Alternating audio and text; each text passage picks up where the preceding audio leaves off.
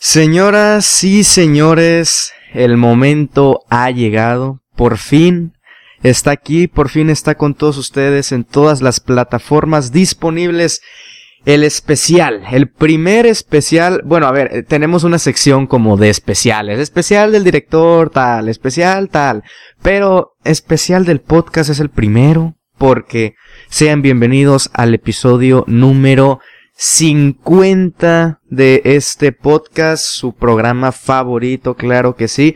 Y no podría estar acompañado de mejor persona que Freddy Montes, que aunque ustedes no, no lo crean, pues, bueno, no lo crean, no, también están, están atentos porque el último episodio fue el de los semis y fue con, con una amiga, Saraí, a quien le mando un saludo.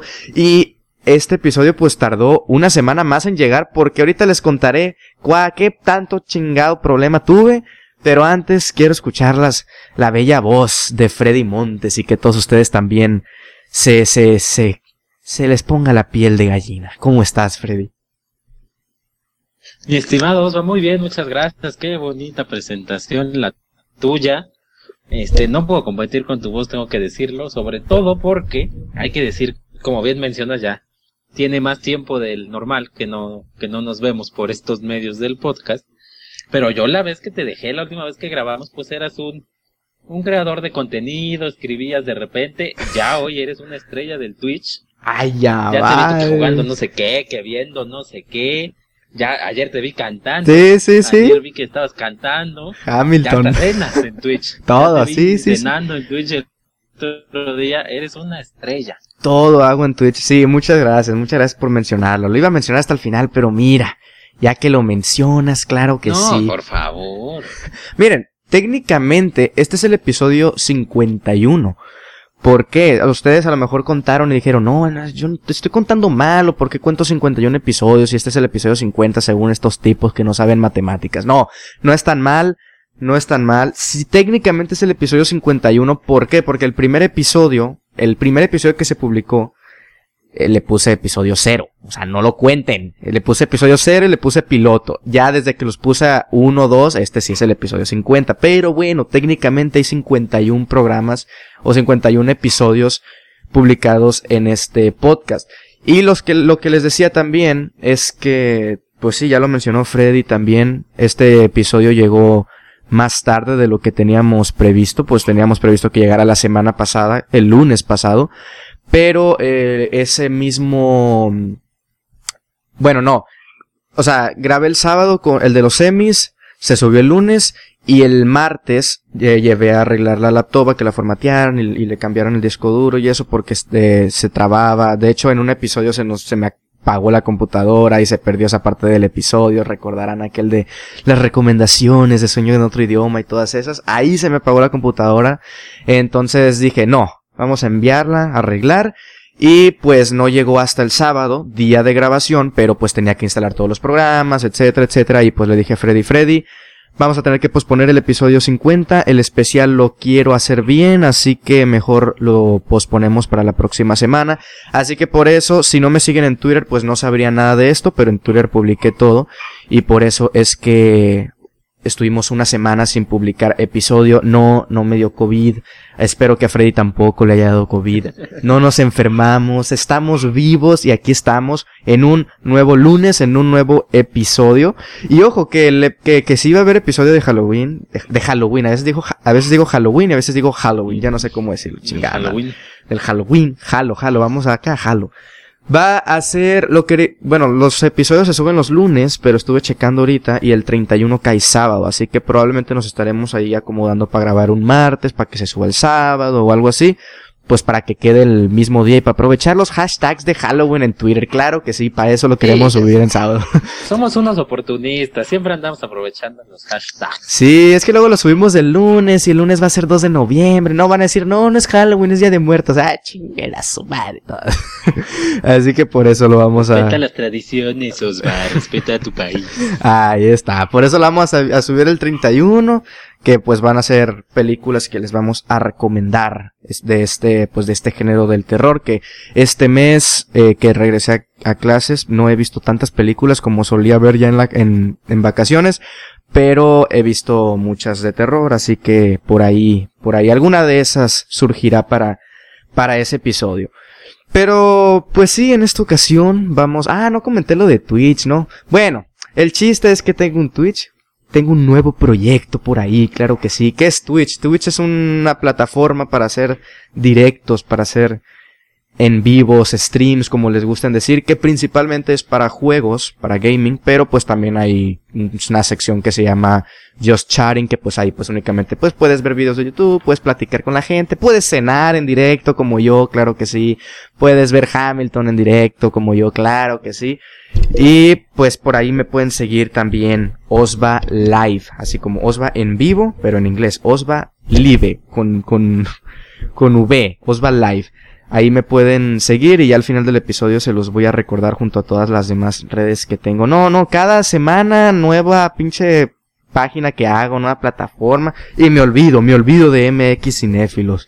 Claro que sí. No, el que, el este, esta semana ya te vamos sí, ya la próxima semana vamos a tener un canal de cocina del buen Osva. Cocinando con Osva. Sí, y vamos a, ahí te voy a montar la de Hill House. Que bueno, para cuando esté saliendo este episodio ya van a, ya va a estar el video también de, de Hill House, no, de, de la otra. Me fue el nombre. De la otra que está. Sí, Bly, Bly, Bly Manor. Billy y Mandy. Billy, Billy Mandy. La maldición de Billy Mandy. Sí, sí, Bly Manor, ya me acordé, así se llama, de esta colección de, de terror de Netflix de, de Mike Flanagan. Pero pues sí, en este episodio vamos a, a hacer un, un, especial con estas preguntas, eh, pues preguntas comunes como un tag del cinéfilo que muchos lo hacen y así. Eh, modificamos algunas, agregamos algunas y son 25 como preguntas en total de película favorita de este género, película que te hizo tal, que te hizo, ya, ya las irán viendo. Hicimos 25, ¿por qué? Porque somos dos y se multiplica por dos. Entonces van a ser 50, episodio 50. No, no, no. Tremendos genios del marketing, de las matemáticas y de todo aquí en este, en este programa. Aunque debo de confesar que no sé tú, pero yo en algunas respuestas sí puse de que dos, o, así. No sabía cuál escoger y puse dos y cosas así. Tú sí seguiste las reglas. Ya sabes, fiel, al estilo de la casa. Pues traté, pero es difícil. y en algunas preguntas no sabía cuáles poner. Chingada madre. Así soy yo. Luego no sé cuáles poner en unas y en otras tengo 20 respuestas.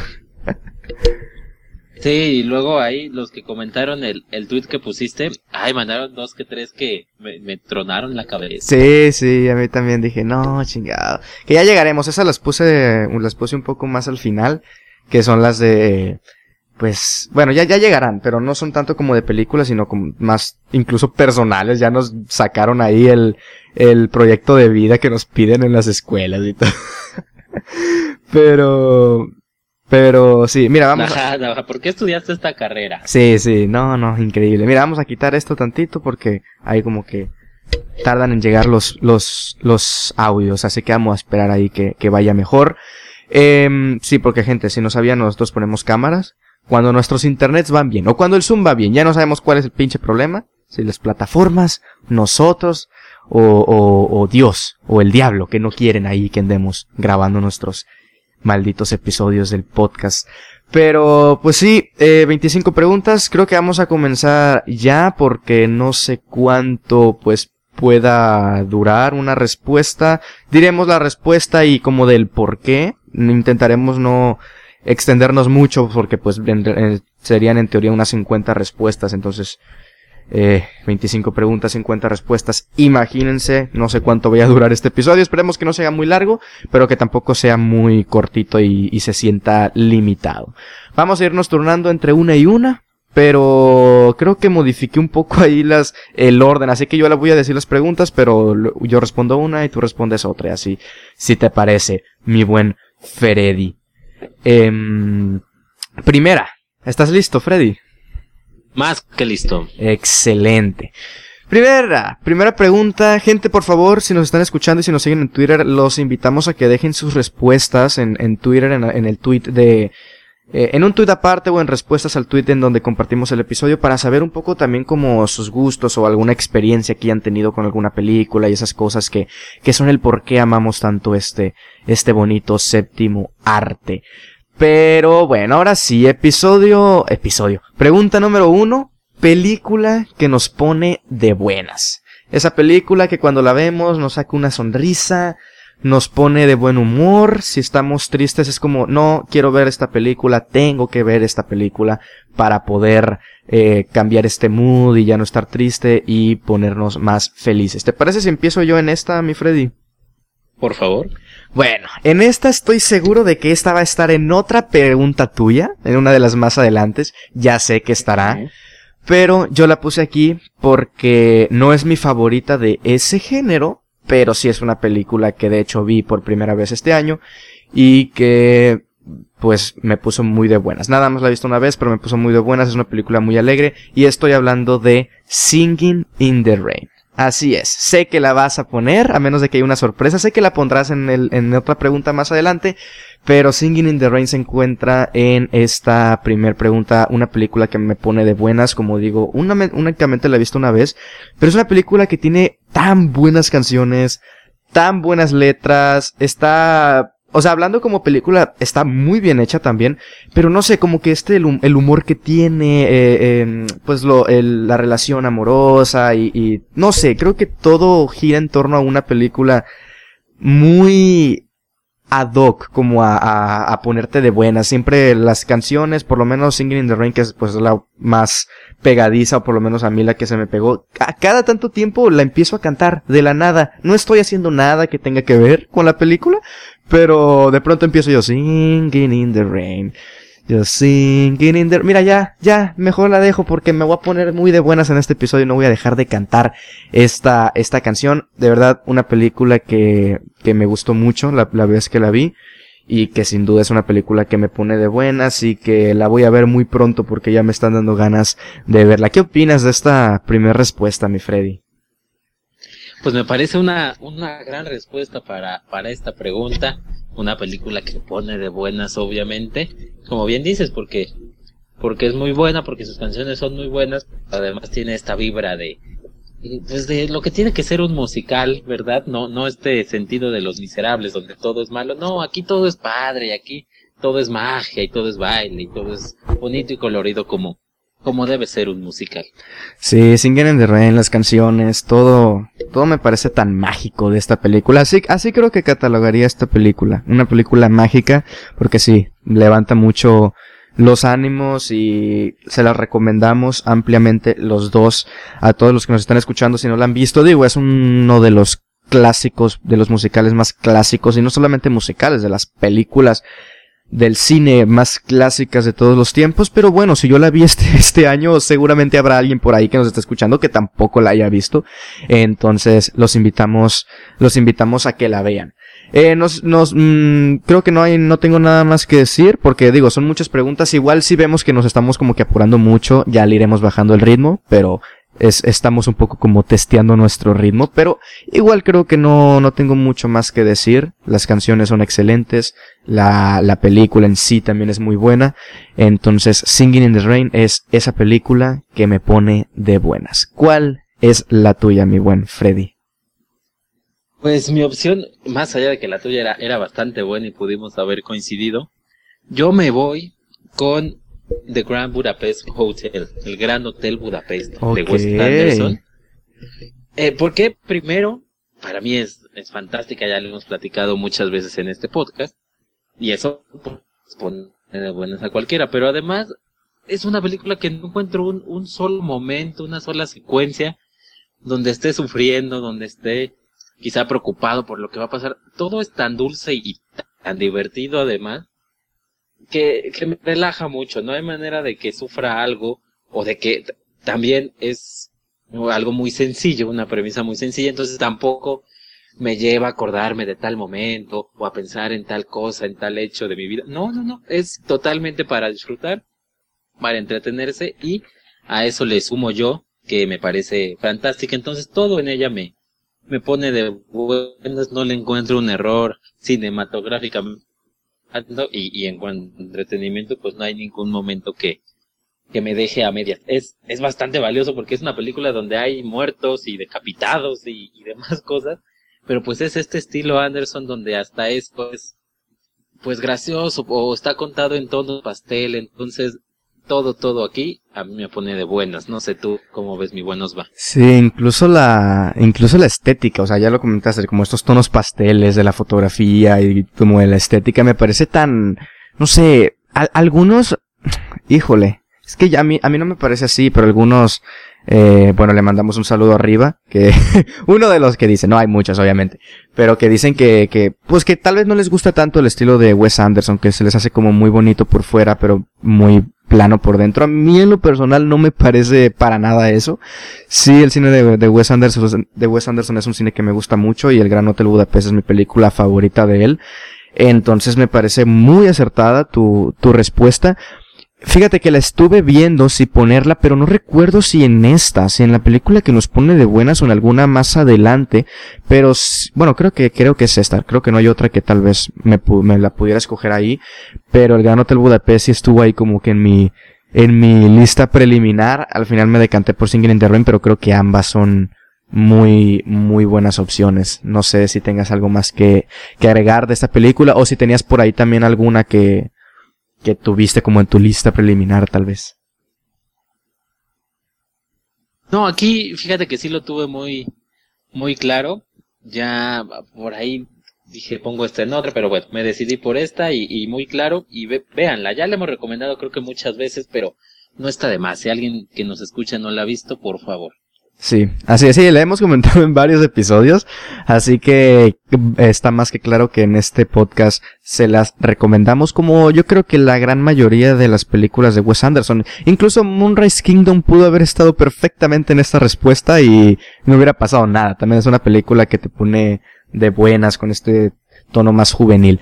Pero eh, vamos a pasar a la segunda, que aquí, híjole, puse tres de tantas que hay, puse tres, que las voy a comentar muy rápido. Hijo de la chingada, ¿cuántas puse? No puede ser, va a salir bien largo. No, no va a salir largo, porque no me voy a entretener mucho, pero la número dos es película que nos hace llorar. Mi buen Freddy, eh, te toca a ti comenzar con esta segunda, segunda categoría.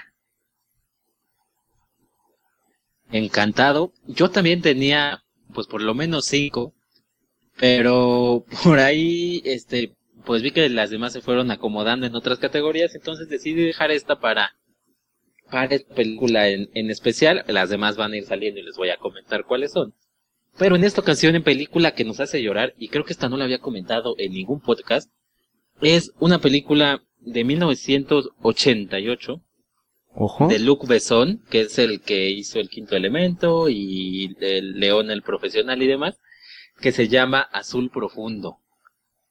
Azul Profundo. No me suena. Azul, Profundo con, de hecho es el mismo de, de la película de León el profesional, que es Jean Reno. Eh, Rosana Arquette sale por ahí, tiene, tiene algún, un cast interesante. Eh, es, es, una película que hasta hace algunos años no recordaba que la había visto infinidad de veces. O sea, como que mi cabeza la llegó a bloquear en algún momento. Y cuando volví a recordar, las, pues quizá 10 veces que la he visto en mi vida, pues recuerdo que todas las veces era llorar y llorar y llorar y llorar y llorar. Hace muchos años que no la veo. Ni siquiera me acuerdo por qué lloraba y no quiero aquí especular ni contar nada tampoco, pues no me acuerdo qué era lo que me causaba tanta lloradera desde que era yo un niño. Y me ponía a ver esta película que además dura, si no me equivoco, dos horas cuarenta y ocho. Dos horas cuarenta y ocho es una película francesa. Increíble. Sobre, sobre, unos, unos buzos que uno es un profesor y un alumno le está ayudando y demás. No tengo recuerdo y la quiero volver a ver. Me da miedo una o o que se me caiga esa Suele ese bonito recuerdo que tengo o que me vuelva a poner a llorar como, como un niño Hasta, hasta para llorar te pusiste mamador, mi Freddy. Híjole, apenas vamos en la segunda. Ah, pero dices que David nos dijo mamadores, ¿no? En, algún, en algún podcast. Tenemos que hacerle honor.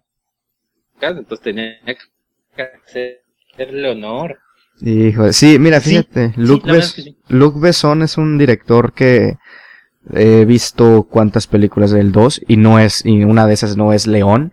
He visto la de Lucy y he visto la que sacó el año pasado, que increíble, o sea, me pareció un, no sé, como que un director que, digo, de entrada esta, la de Azul Profundo, está muy dividida, o sea, al público le gustó, pero a la crítica no tanto. Por lo que estoy viendo, por lo menos en Metacritic. No, creo que tiene un, un 30 ahí en, en IMDB, ¿no? Sí, sí. Números rojos. Ajá, sí, números rojos. Y en, en, audiencia sí tiene un 7-6. O sea, sí está muy dividido en ese, en ese sentido. Pero también la película que estrenó el año pasado es una otra película de acción que no me parece buena. Que me la eché porque, no más, porque no había otra que ver, que es Ana. Entonces, como que no sé, como que es un director que tiene películas de acción, películas de espionaje, ahí la que comentas como un poco más dramática, triste, tiene León. No sé, está bastante interesante la filmografía del, del director. Sí, yo creo que, que, tuvo ahí como, o sea, esos inicios de esta película que te comento, que en general yo he escuchado pues cosas ahí medio positivas. Sí me llamó la atención cuando vi este número tan malo, pero bueno. León, por ejemplo, que creo que es lo que todos consideran su gran obra, y a mí no me parece tan buena, el quinto elemento no me gusta, pero la consideran un super clásico. Entonces, este inicio en su carrera como que pintaba muy bien, pintaba muy bien, pero bueno, de repente se empezó a hacer con, cosas medio raras. Nikita también es de, sus inicios, de, de, las poderosas, quizás esa sea la, la que más le reconocen. Pero luego como que se vino abajo, como que se nos puso medio loco pero, pero por lo menos esa etapa era, era como su gran, como su gran auge creativo. Sí, pues bueno, mira, interesante, yo no la conocía para nada la película, y dices que te pone a llorar. Bueno, a ver, la última vez que la viste. Las todas, las veces que la vi lloré como un, como un niño, y aparte en alguna época era un niño todavía, y me ponía a llorar, no, no me acuerdo de por qué, de verdad, la he bloqueado de mi cabeza y no la he querido volver a ver, pero pero sí, tengo que, tengo que revisionarla y ver qué, qué pasaba por mi cabeza en esos tiempos. Excelente, pues muy buena opción. Ahí la, la, la, agregué en la watchlist de IMDb por si en algún día me, me apetece llorar un rato a recomendación de, del buen Freddy. Eh, mi película que me hace llorar, híjole, yo puse tres aquí, escojan la que quieran.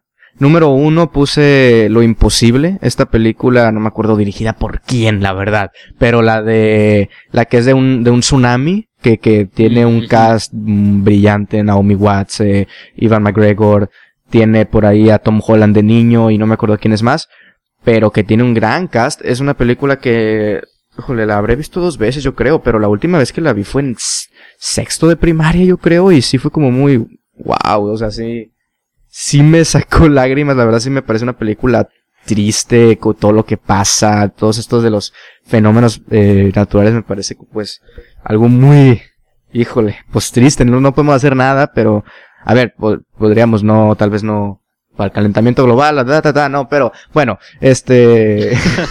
pero, son, pasa, tiene que sí, sí, son cosas que cuando llegan no las podemos detener, pues a eso me refiero. Entonces un tsunami, híjole, imagínate, creo que morir ahogado es de las maneras más ah, que no me gustaría morir.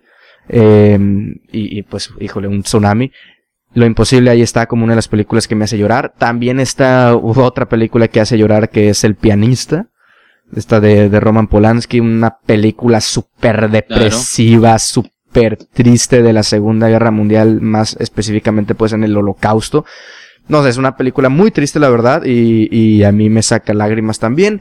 Y en el tercer lugar, una que yo creo que nadie espera, porque es una película de deportes, eh, digo, también de deportes es la de Azul Profundo que comentas, pero es una película más reciente de Clint Eastwood y me refiero a Million Dollar Baby. Este, este, ya el tercer acto cuando, eh, híjole, pequeñísimo spoiler. No, no, no quiero hacer spoiler. ¿Tú ya la viste? No, aparte yo estoy así con, con mis garritas agarradas a la ah, para que no cuentes nada importante. Ok, no lo has visto. no, no, no, no, no, no, bueno, es que le pasa algo a un personaje y es como muy, híjole, híjole, no, no, es, es, es muy triste también y, y el final, el final me rompe el corazón a más no poder, de verdad me parece una gran película, es mi película favorita de Eastwood, pero increíble que también me haga llorar maldito. Clint Eastwood es muy versátil con sus películas también. Entonces yo sí puse tres películas muy extensa esta lista. pero no me entretengo más. Me gustaría saber tú qué opinas de, de estas tres. ¿Cuál de estas tres, o bueno, de dos, porque Million Dollar Baby no la has visto, te hace llorar más tal vez? Sí, la eh, de Impossible la, la recuerdo claro con, con este sentimiento que comentas de, de que no pueden hacer nada y demás, y también como una especie de, de thriller la, la sufres. Yo recuerdo que es una película en la que sufres con, con los protagonistas y, y bueno, el pianista esas películas del holocausto, esto, la lista de Schindler, pues claro que... Claro, la lista de Schindler que te tocan también. y además también llevadas como el pianista. Dos muy bien llevadas y, y claro que hay momentos donde dices, ya, ya, güey, ya, por favor. Sí, claro que son, son opciones muy fuertes. Sí, pues esas son mis películas que me hacen llorar, claro que sí, porque nunca falta el querer llorar. Digo, uno quiere llorar, una, uno ve una película queriendo llorar, es algo muy, muy interesante. Yo, obviamente, cuando vi estas películas no era mi intención llorar, pero, pero a uno se le salen las lágrimas y son imposibles de contener y creo que estas tres películas son muy, muy acorde a, a este sentimiento. Pero bueno, número tres, eh, me toca a mí comenzar. Película con la que nos identificamos, híjole, fíjate que fue una película, digo, una categoría que me costó encontrar una película porque así como de que me identifique con algún personaje. Probablemente luego me acuerdo de una y digo, claro, este, este. Pero, ah, mira, me, me- me estoy acordando de una, por supuesto que sí. Claro que sí, ahora mismo. Pero bueno, ahorita la comento. La, la que había puesto es Midnight in Paris, sorprendentemente. ¿Por qué? No porque sea un nostálgico de, de las épocas de los años 20, de, de París, nunca he ido a París, ni mucho menos. Pero sí por esto de que yo creo que a muchos nos puede pasar de, de, de querer tanto algo o, o de, eh, como, sí, bueno, de querer en el buen sentido, no de, de ser envidioso, no, sí, de, de querer en el buen sentido algo, eh, pero no prestarle atención a lo que tienes o como no darle valor a lo que tienes. No me refiero en material, puede ser en cosas materiales, puede ser en cosas de otro, en sentimentales, en todo. Pero un poco por eso, un poco por lo que le pasa a este personaje, ¿no? Que se ve envuelto como en esta nostalgia y al final como que dice, híjole, pues hay que disfrutar de lo que tengo hoy en día.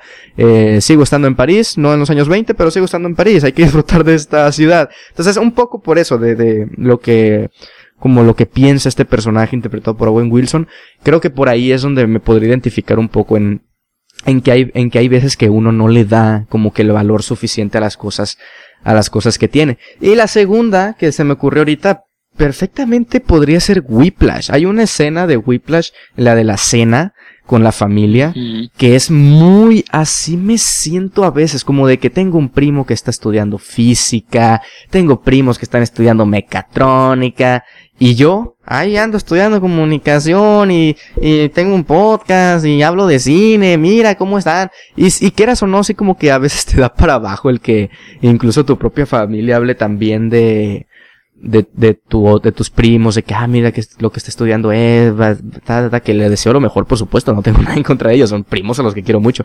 Este, pero sí es como de que, híjole, que uno que, que decidió estudiar algo un que tal vez va un poco más por el arte, no, no, no se le da valor a eso tampoco, que sí es como que esa escena sí es como de que me siento muy identificado con, con, ¿cómo se llama el personaje? Se me fue el nombre.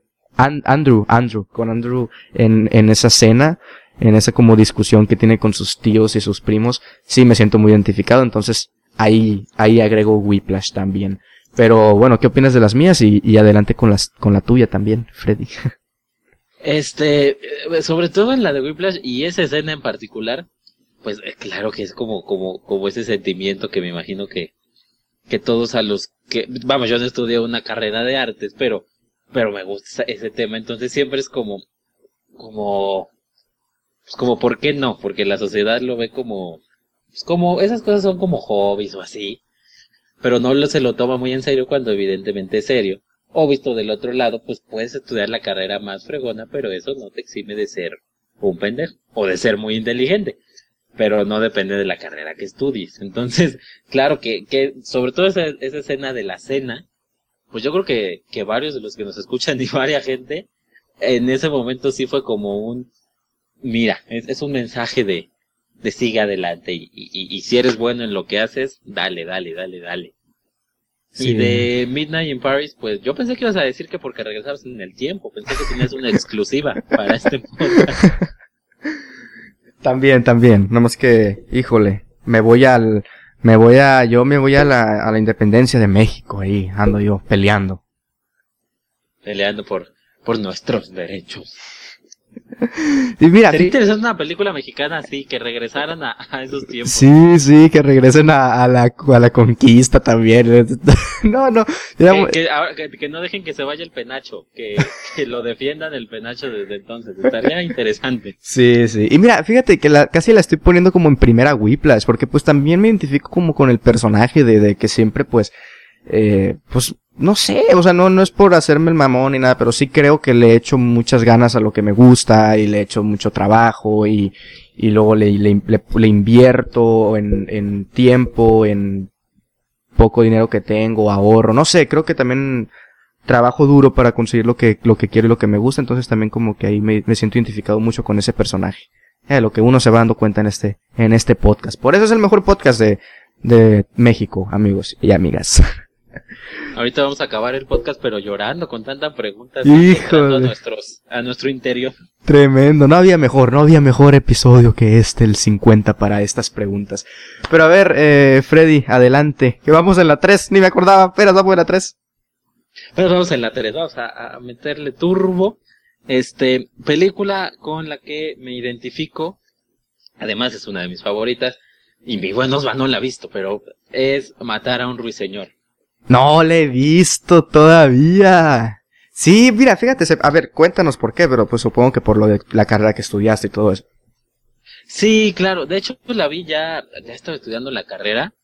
Eh, ¿De qué trata rapidísimo en unos segundos? Trata sobre un abogado, padre de familia, padre este soltero, eh, es, padre de dos niños, y vive en un pequeño pueblito en los años 20, me parece, si no mal recuerdo, de Estados Unidos. Y llega un momento en el que están enjuiciando a un hombre de raza negra. Él no es de raza negra. Entonces, pues nadie lo quiere defender porque saben perfectamente que va a perder, aunque no haya hecho nada. Entonces él decide defenderlo, sin importar eh, lo que le puedan hacer, sin importar nada. O sea, él solo le importa que este chico, que evidentemente no es culpable, pues, pues no sea, no se ha llevado a la cárcel. ¿Por qué me identifico con él? Pues por eso, por, por, por lo que es como abogado, y sea en la primera vez que la vi no sea tanta como identificación, sino como, como el sueño de lo que quieres hacer, ¿no? Porque a veces, yo creo que, que, que, bueno, por lo menos en esta carrera, pues de repente piensas, bueno, con que, con que este, con que ganes bien, no importa, ya no importa si, si estás del lado de, o sea, no que estés del lado de los malos, pues, pero te puedes dedicar a otras cosas y demás, y el derecho no es nada más lo justo, sino demás. Pero sí llega a un punto, al menos en mi vida y en mi experiencia, en donde, pues sí me gusta estar del lado, pues del lado correcto, pues. Y esta película, yo recuerdo que cuando la vi sí me dio como ese, como ese, pues me, generó ese sentimiento de, de vas, o sea, no está mal ser un romántico de las leyes, no está mal ser un romántico de la carrera.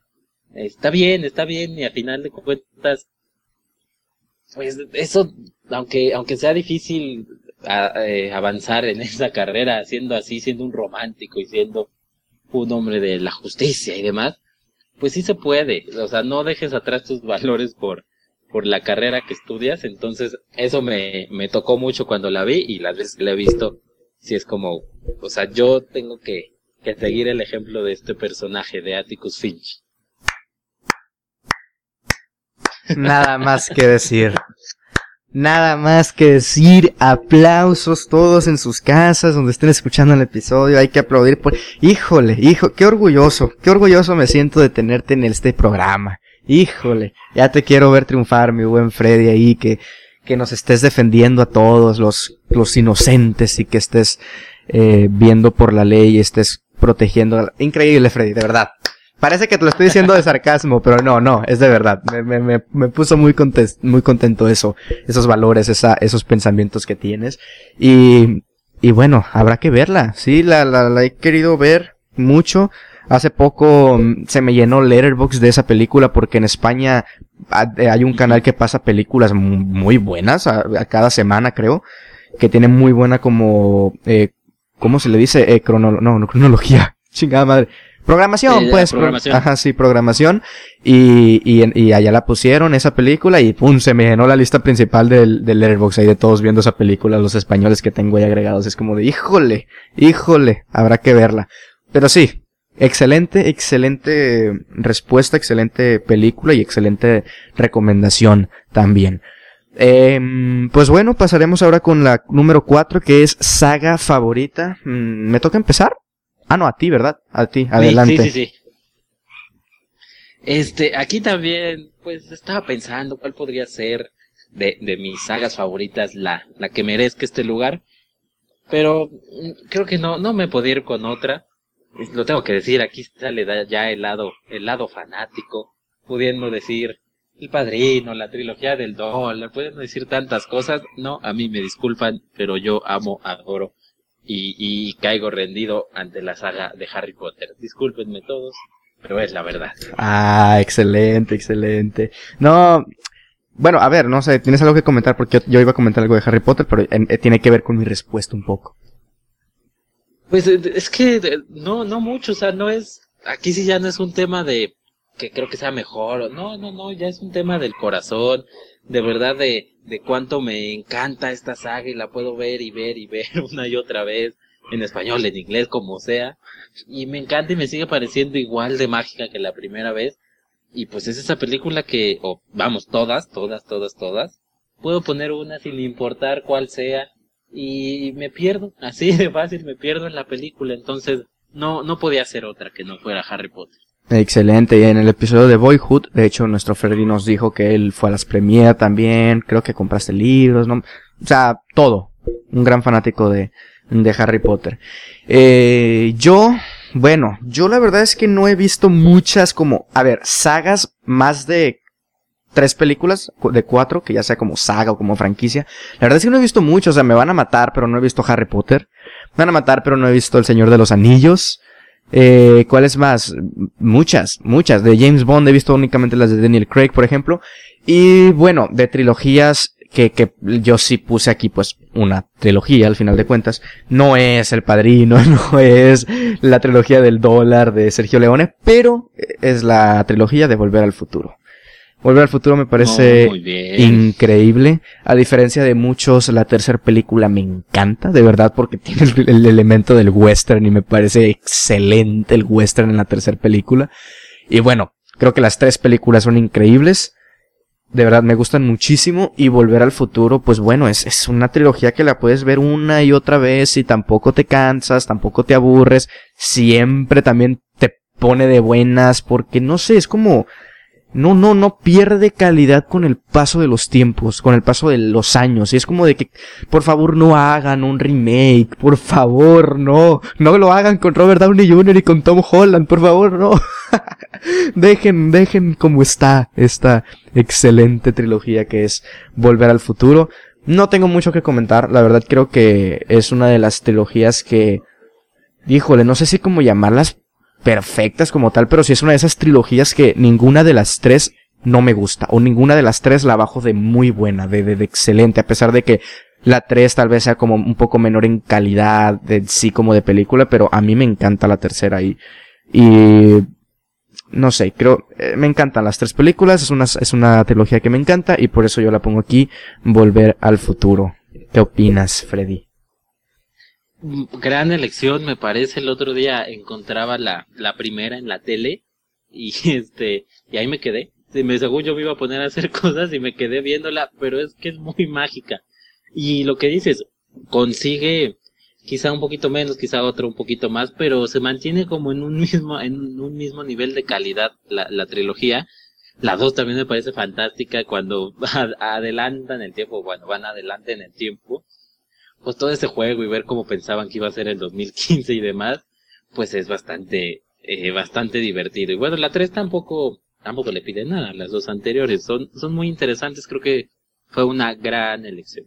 Sí, sin duda. Y le mandamos un saludo a Miguel Salas, a Mila Recargo, que es su saga favorita y creo que sus películas favoritas son Volver al Futuro, entonces le mandamos un, un cordial saludo si está escuchando. Pero bueno, película que consideramos perfecta, eh, aquí ya es la número 5. Híjole, número 5, por Dios.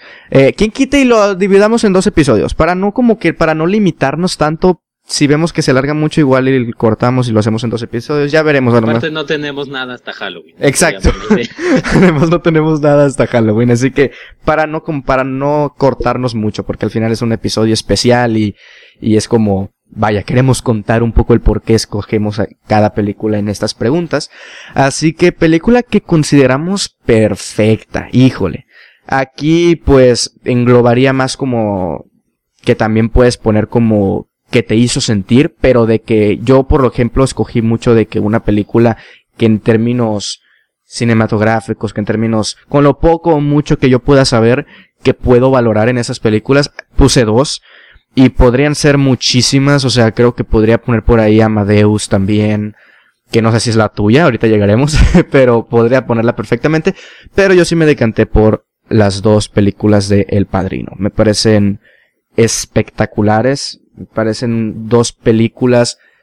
A mí me gusta más la primera. Creo que Marlon Brando le da un toque increíble a la, a la primera y por eso me gusta mucho, a pesar de que la segunda tiene a, a Robert De Niro, por ejemplo. Pero las dos películas del Padrino, las dos primeras, obviamente la 1 y la 2, me parecen geniales, me parecen obras maestras del cine y obras que te pueden gustar más o menos, por supuesto, te puede gustar más o menos el género, la duración, son películas muy largas, eh, son ritmos muy lentos, pero que como de que perfecta en... Y bueno, y aparte a mí, porque sería un poco, la verdad es que a mí sí se me hace, no, no hipócrita, pero por lo menos a mí sí es como de que si considero una película perfecta, además de eso tiene que gustarme a mí, porque si no es como de que no la voy a volver a ver por más que me guste cómo esté hecha, si no me gusta a mí, por más perfecta que esté hecha en términos cinematográficos, no, no la volvería a ver. Pero las del Padrino sí, no son películas que las vea muy seguido porque son, son largas, sí son largas, pero sí son películas que me gustan. Entonces yo sí por eso las pongo como películas que considero perfectas. Me parecen increíbles en actuaciones, lo que hizo Coppola, lo que hizo Mario Puzo, eh, lo que todo, todo, de verdad, la banda sonora también es una es un es una banda sonora que no se te olvide y siempre la estás chiflando. Entonces, El Padrino 1 y El Padrino 2 las pongo en esta en esta categoría de las películas que yo considero perfectas. Me, yo ya he comentado aquí como me avergüenza no haber visto más que El Padrino 1, pero pues por lo menos en la 1 estoy totalmente de acuerdo contigo, me parece brutal, brutal, no, o sea, no hay algo que puedas decir, ah, aquí le falta, aquí está medio, no, no, no, todo es brutal, brutal, brutal, me parece una elección también muy correcta, la tuya. Excelente, ¿y la tuya? ¿Será Amadeus? pues me conoces bastante bien, mi estimado Osvaldo, claro que es Amadeus, claro que es Amadeus, me encanta, sí, pero creo que es, es perfecta y un poco más, es decir, en todos los rubros que tiene, actuación, dirección, en el guion, en el diseño de arte, en la edición, todo, todo, todo, todo, me parece perfecto, pero que lo tiene todo. O sea, hay películas que se, ah, tiene un guion perfecto, una gran dirección, y, vamos, su, su, diseño de arte es normal o su edición es normal. No, a mí me parece que aquí todo está como un nivel más arriba y es eso lo que me enamora de esta película. Siento que todo en ella es perfecto y, y un poco más. No hay una sola área, no hay un solo, una sola área, una sola rama del, del cine que no contemple esta película, entonces para mí por eso es top del top del top del top. Me parece excelente. En mi hago aprovecho para hacer autopromoción. En mi canal subí mi, mi reseña de esa película eh, pues hace unos meses ya. Me parece excelente, una excelente opción, respuesta y todo lo que comentas me parece completamente de acuerdo. Es una película de tres horas o poquito más, no recuerdo, aprox, entre tres horas. Híjole, es una película que aunque neta, aunque no te guste la música clásica, aunque no conozcas, digo, no sé si funcione bien como la vida de Mozart, no sé, no, no, no, no he investigado mucho sobre si así era él o no, porque he visto como que hay un conflicto con eso de la película, no sé, pero de verdad, La música es increíble, el vestuario, la producción, las actuaciones están a otro maldito nivel. Pero ojo, la edición, bien comentas, tres horas se sienten de volada y yo no quería que se acabara la película. yo no quería que se acabara la película, quería seguir disfrutando de esa maldita película que es Amadeus y que les recomendamos a todos. Y bueno, es dirigida por Milos Forman, o sea, es dirigida por el que hizo One Flew Over the Cuckoo's Nest, que también me parece una gran película. Un gran director, del cual nada más he visto tres películas, esas dos, y la de Jim Carrey que se me olvida, Man on, Man Man of the Moon, Man on the Moon, algo así. eh, que, que, sí, híjole, una gran película, una excelente, una excelente decisión ponerla en este puesto. Pero bueno, pasamos ahora con la número 6 que te toca a ti, ¿verdad? Que sería película favorita de nuestro actor favorito. Aquí, sí, yo digo, a lo mejor te equivocaste, pero no, o sea, lo pusiste muy claro. No es como la actuación favorita de nuestro actor favorito, sino la película favorita, porque yo puse la película. Sí, sí, sí, a eso me refería, exactamente. Excelente, pues a darle. Este, mira, aquí lo difícil para mí no fue escoger la película, creo que fue escoger qué actor decir, e igual en el caso de abajo. Y es que, yo también. al menos en, en mi caso, al decir actor favorito, yo lo contemplé, lo primero que vino a mi mente fue un actor que, claro, me gusta como actor, pero que además me caiga muy bien. Yo siempre he dicho que para mí los, los mejores actores que yo he visto en pantalla son Marlon Brando y Daniel Day-Lewis, así. Pero mi actor favorito, o mis actores favoritos, aquí agarré dos, así que, que, que me gustan sus películas, su actuación, su filmografía y además son tipos que me caen muy bien y eso les sumo y por eso son mis favoritos. Son dos. Uno, Tom Hanks. Okay. Es un tipo que me cae fantástico, o sea, de verdad, de verdad, es, o sea, como si fuera mi tío, lo siento como un tío. Y su película favorita de él, o mi película favorita de él más bien, pues Forrest Gump que ya, que ya lo he dicho aquí varias veces, como me gusta esa película, y curiosamente también creo que es la mejor actuación de Tom Hanks. Entonces, esa es mi decisión, y tenía otro actor, que mismo caso me cae súper bien y, y demás, y además es un gran actor. Jack Nicholson, me cae muy bien y me parece un actorazo, y en su caso, la película que yo escogería sería One Flew Over the Cuckoo's Nest, que acabas de comentar hace unos segundos, del mismo director de Amadeus. Entonces, estos son mis dos actores y mis dos opciones. Y, y, tengo curiosidad por saber cuál es el tuyo. Excelente, me parece brutal porque, o sea, te salieron que te gustan, que te caen bien, pero también grandes actores. te salió sí. perfecto el tiro. Por mi parte, eh, además de que, igual, tal vez no es como de que me caigan bien, pero me parecen excelentes actores y cada que aparecen en una película es quiero ver esa película. Entonces, este, pues, o sea, tal vez no, no, no, va a ser tan poético como lo tuyo, como, como tan personal o que te caiga bien, pero uno lo mencionaste, Daniel Day-Lewis, Daniel, Day-Lewis me parece un, híjole, probablemente la mejor actuación que yo haya visto en mi corta carrera como cinéfilo viene por parte de él, y estoy hablando por supuesto de There Will Be Blood de Paul Thomas Anderson. Se juntaron dos dioses en tierra e hicieron una película diosa, entonces me parece brutal. Daniel Day-Lewis es mi actor favorito y el que además, pues por lo menos yo considero el mejor. Digo, de Marlon Brando nada más he visto El Padrino y Apocalypse Now y yo creo que nada más, o sea, no he visto tantas. Pero, digo, de Daniel Day-Lewis tampoco, o sea, he visto There Will Be Blood, excelente actuación. Phantom Thread, excelente actuación. Gangs of New York, excelente actuación. Y Lincoln, excelente actuación. O sea, 4 de 4 me parece brutal. No he visto la otra por la que ganó su primer Oscar, me falta, la tengo pendiente. Pero Daniel Day-Lewis me parece excelente. Han corrido rumores de que en Letterboxd está acreditado en una próxima película y eso me pone muy contento y ojalá sea verdad. Que salga del retiro, ¿te imaginas? Sería, sería brutal, sería... Híjole, me pondría muy de buenas. Entonces, pues sí, Daniel Day-Lewis y There Will Be Blood. Y el otro, porque yo también puse dos, es... Híjole, aquí dudé como de que DiCaprio, porque DiCaprio me parece un gran actor y también me gusta mucho. Pero al final de cuentas puse a Joaquín Phoenix. Joaquín Phoenix es un actor que me gusta muchísimo. Tiene grandes actuaciones como son The Master, en The Master, como lo son en, en Joker, por supuesto, el año pasado, en también la de... Ah, se me fue el nombre, pero que es como una en la que la hace como de matón. Hace del 2017. Ah, este... Ay, You Were Never Really ah, Here. esa. You Were Never Really Here. Sí, sí, esa. Pero la que puse fue Hair. Creo que es mi, de, de, de, en, de, de, de película, pues, es la que más me gusta de Joaquín Phoenix, que es Her, o ella, de Spike Jones. Y también me parece una muy buena actuación y me parece una muy buena película. Entonces, estas son mis dos actores favoritos y mis dos películas favoritas de ellas. Pero bueno, si me tengo que quedar con uno, sin duda con Daniel Day-Lewis. Me parece un tremendo actor.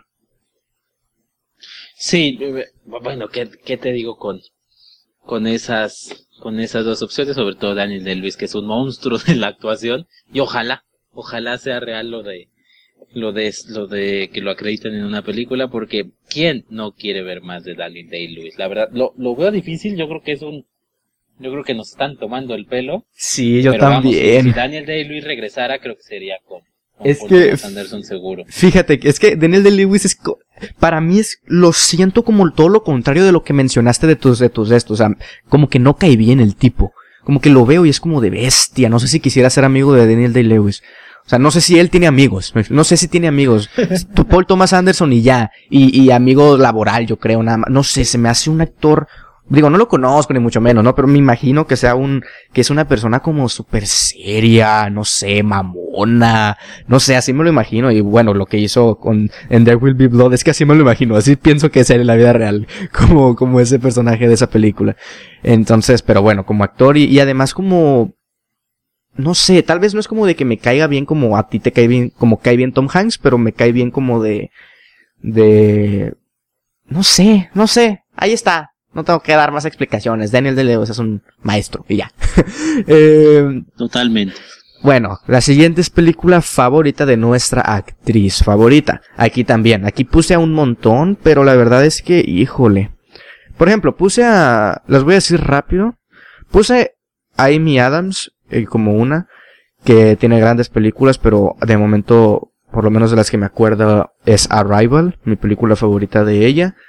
Eh, Grace Kelly, eh, puse Rear Window, mm, eh, puse Naomi Watts, que tampoco he visto muchas películas de ella, pero me parece fantástico lo que hizo en Mulholland Drive, lo que hizo en, bueno, en Lucy fue como un papel más, eh, Luz, perdón, Luz fue como un papel más secundario, pero también tiene, salió en Birdman, salió en Lo Imposible, o sea, me parece una actriz muy, eh, que tiene muy amplio rango actoral, pero mi favorita sin duda es Mulholland Drive.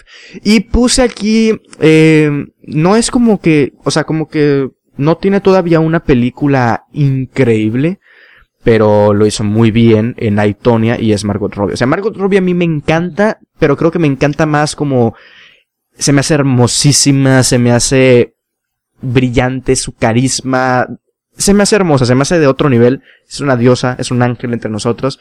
Pero sí creo que, le que me falta como una actuación aún más de ella.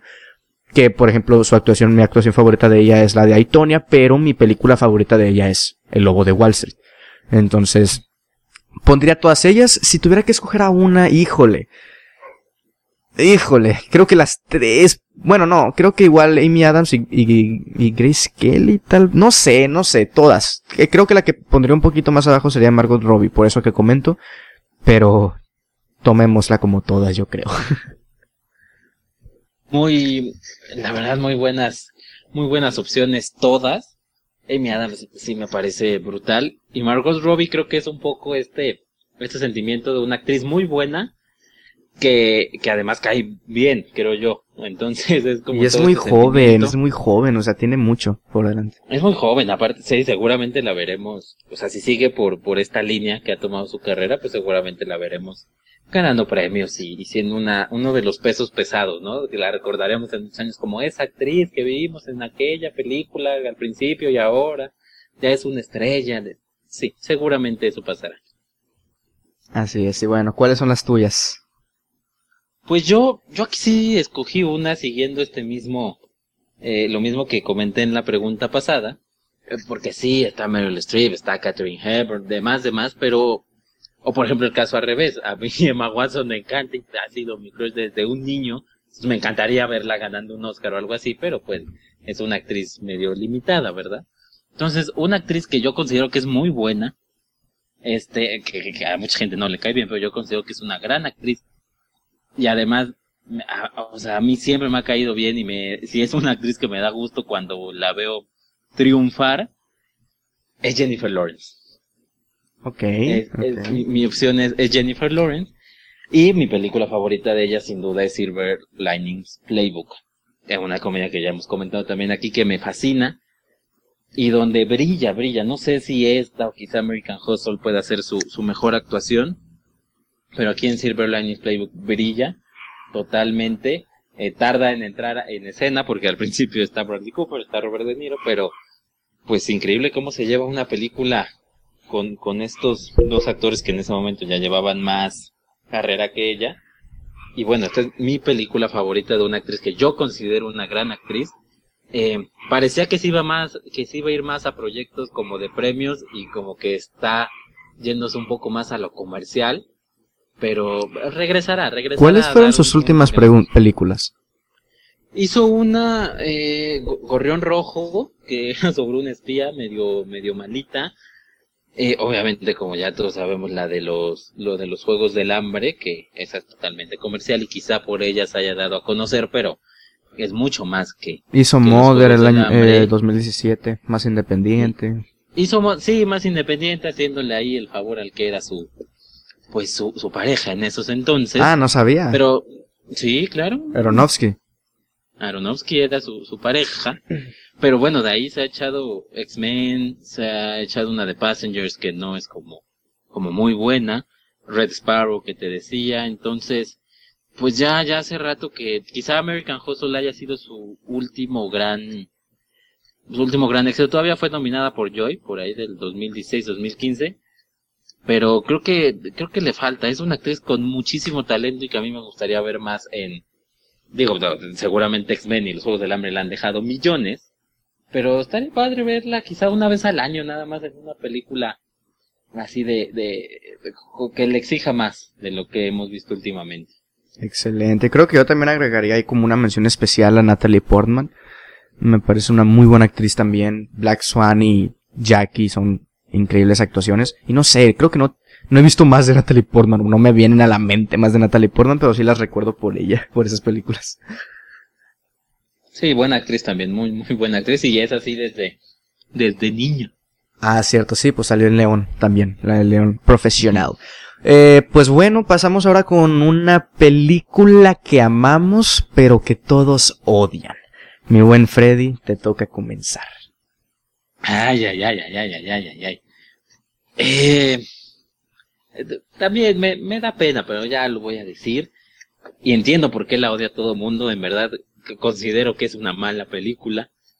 Pero que me gusta mucho. La, amo esta película. Ya, yo, ya lo he dicho, he llorado con ella y demás. Titanic, ¿cómo me gusta Titanic? Ok, ok.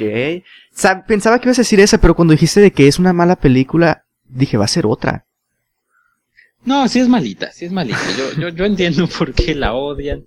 Yo entiendo que están ahí los resortes para que llores, para que yo lo sé.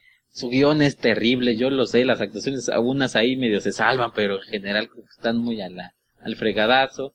Técnicamente eso sí es brutal. Pero entiendo, entiendo por qué la odian. Pero a mí me gusta mucho y la puedo ver en la tele y me, me, me embobo también con ella y cada vez que la veo le encuentro más problemas, o sea, cada vez que la veo como en serio, pero es, pero ahí estoy, ahí estoy.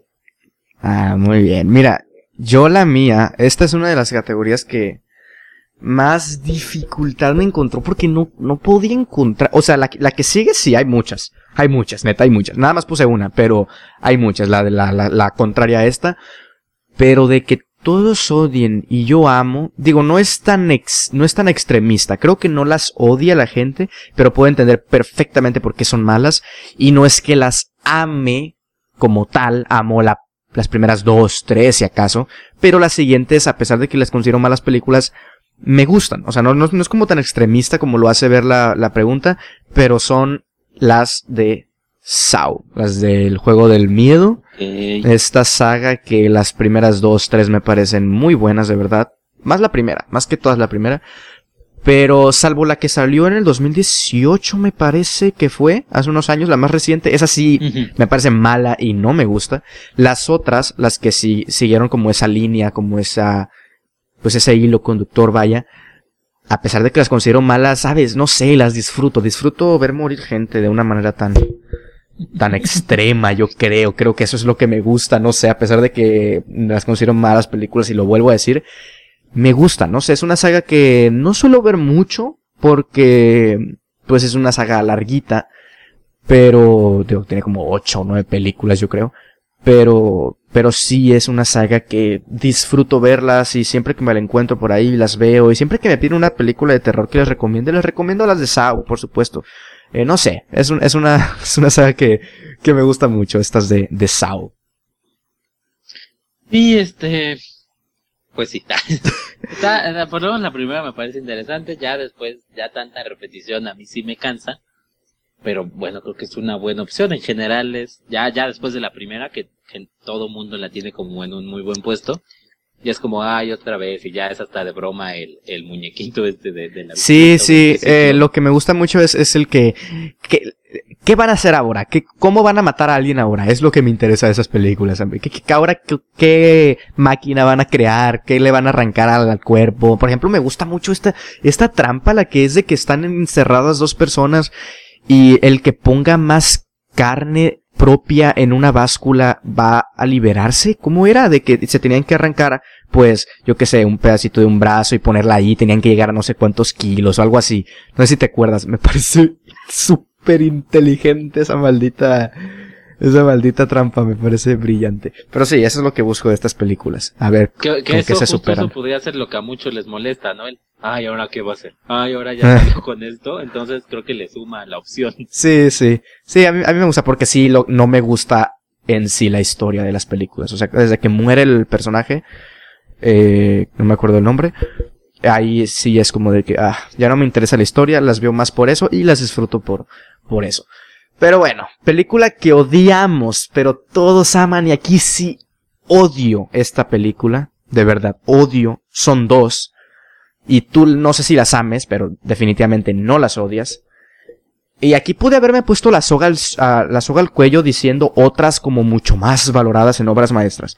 No me quise poner la soga al cuello, apenas llevamos 50 episodios, no quiero que me cancelen tan rápido. Eh, igual me pueden cancelar por esta, pero de verdad, orgullosamente digo que no me gustan nada las de Evil Dead. Nada. Nada. Las vi hace, este mismo año, hace dos meses. Vi la primera. Me tardé una maldita semana en ver la segunda porque no quería. Y me tardé hasta el primero de octubre para ver la tercera. Hijo de su chingada madre, ¿cómo me cagan esas no sé, no sé, no me gusta que combinen tanta comedia tan tonta con un terror, no me gusta, no me parece efectivo ese, esa combinación. Hay películas a las que le sale muy bien, por supuesto, pero más que nada con humores un poco más negros, más ácidos. Aquí no, es un humor muy tonto, muy, no me gusta cómo se ríen los demonios. No, no, no, increíble, de verdad. La tercera es la que más me gusta de esas tres, de las originales, de Raimi. Es la que más me gusta porque se sale del molde. La segunda me parece una calca descarada de la primera. Y la tercera, mira, por lo menos van al, a la época de, de los reyes y no sé qué. Híjole, por lo menos me interesó más la historia de esa tercera película. Y neta que, a pesar de que no me gustan, tengo ganas de ver el remake. No sé, porque he escuchado que es como más seria en ese sentido. Y es lo que yo quiero ver de esa película. Quiero ver cómo funcionaría como más seria. Entonces, quiero ver el remake, pero sí, de verdad, odienme, me vale, lo vuelvo a decir, no me gustan las películas de Evil Dead. Ahí termino. Yo por el bien de este podcast solo he visto la, la primera, no he visto las demás, seguramente las veré con menos gusto. Eh, pero la primera no me encanta, pero creo que tiene, la, la valoro un poco. No he visto las demás, quizá quizá termine eh, odiándolas igual que tú, no lo sé. No creo. Ahora en Letterboxd me dijo su chingada. Hay uno de Letterboxd que no conozco, pero que sigo, de la comunidad hispanohablante. Y, y ahora reseñó Evil Dead y le dio cuatro estrellas y media.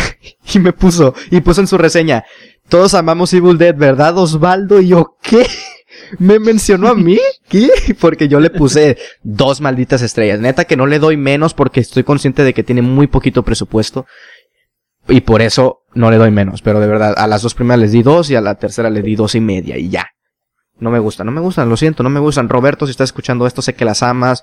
Muchos aman estas películas. Lo siento, no me escondo, no me gustan. Pero bueno, mi buen Freddy, ¿cuál es la que tú odias y que todos aman? A ver si estoy del lado de las que aman, de los que las aman. Eh, sí, yo creo que sí. Mira, tengo dos opciones. Una sí la odio, una sí la odio. La otra no la odio, pero bueno, ahí voy con la otra. La primera, la odio, la odio de verdad, las odio más bien. La saga del Señor de los Anillos. ¿En Yo no serio? no las Yo he no visto. No las he visto.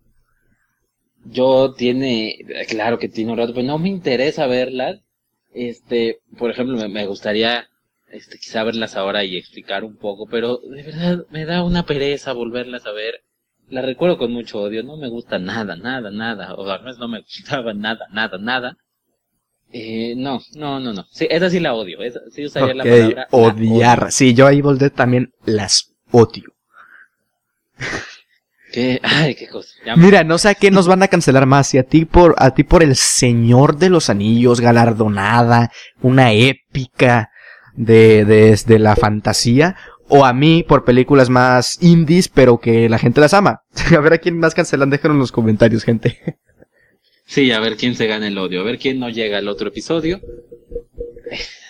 bueno, y, y mi otra opción, no la odio, claro, de hecho, la considero buena, la verdad, sí la considero buena, pero todo mundo la considera una obra maestra. Así, Shawshank Redemption. maestra. Obviamente. Ah. Ya sabía. Buena sí, claro que es buena, pero ¿dónde le ven la obra maestra? Tiene ahí los resortes para hacerte sentir mal, para hacerte llorar. No, no, y no le compro el, el, el picar piedra y hacer el, yo no se la compro, por más que lo quieran explicar, yo no le compro eso. No, no, no, no y no. A mí sí me gusta mucho. Ya sé, y, te- y si, y si entras a, a donde entres, es, es la obra maestra, y muchos la tienen, de verdad, muchos, como la mejor de todos los tiempos, así. Y, bueno, tan solo IMDB es la mejor calificada del- de la audiencia, de toda la historia del cine, esta película. ¿Pero de dónde? Sí, a, ¿Dónde? a mí no me parece ni en el top 10, yo creo, de las mejores. No, ni más. O sea, no me parece de las mejores películas. Pero, híjole, sí me gusta mucho. La verdad es que no la he vuelto a ver, pero sí le bajé un poco como... No sé, como que me, me puse en la experiencia de la película, sí me puso como muy wow. Pero ya como que mientras pasaban los días era como, híjole, y si tal vez no es... No sé, le fui bajando, pero no la bajo de que sí me gusta mucho. Pero ya sabía que ibas a decir esto. Pues sí, sí, sí, sí, lo, lo, lo tenía que decir. Este, Y ahora sí, no sé por cuál me van a cancelar. A mí, si por el Señor de los Anillos o, o The Shawshank Redemption. O Sueño de Fuga. ¿Cómo se llama en México? Sí, Sueño de Fuga. ¿Libertad? Sueño de Fuga. Mira, creo que por el- los anillos, porque esa sí dijiste que la odias. Sí, esta, esta la considero buena así. O sea, buena, sí, de verdad. No le encuentro los tintes de obra maestra, pero al Señor de los Anillos sí la odio. Me caga. Excelente. Voy a comprar los DVDs voy a hacer del baño. No me importa. Ahí está, gente, ahí está. Gente amante del Señor de los Anillos, vayan al Twitter de Freddy y échenle ahí caca a él. A él échenle caca.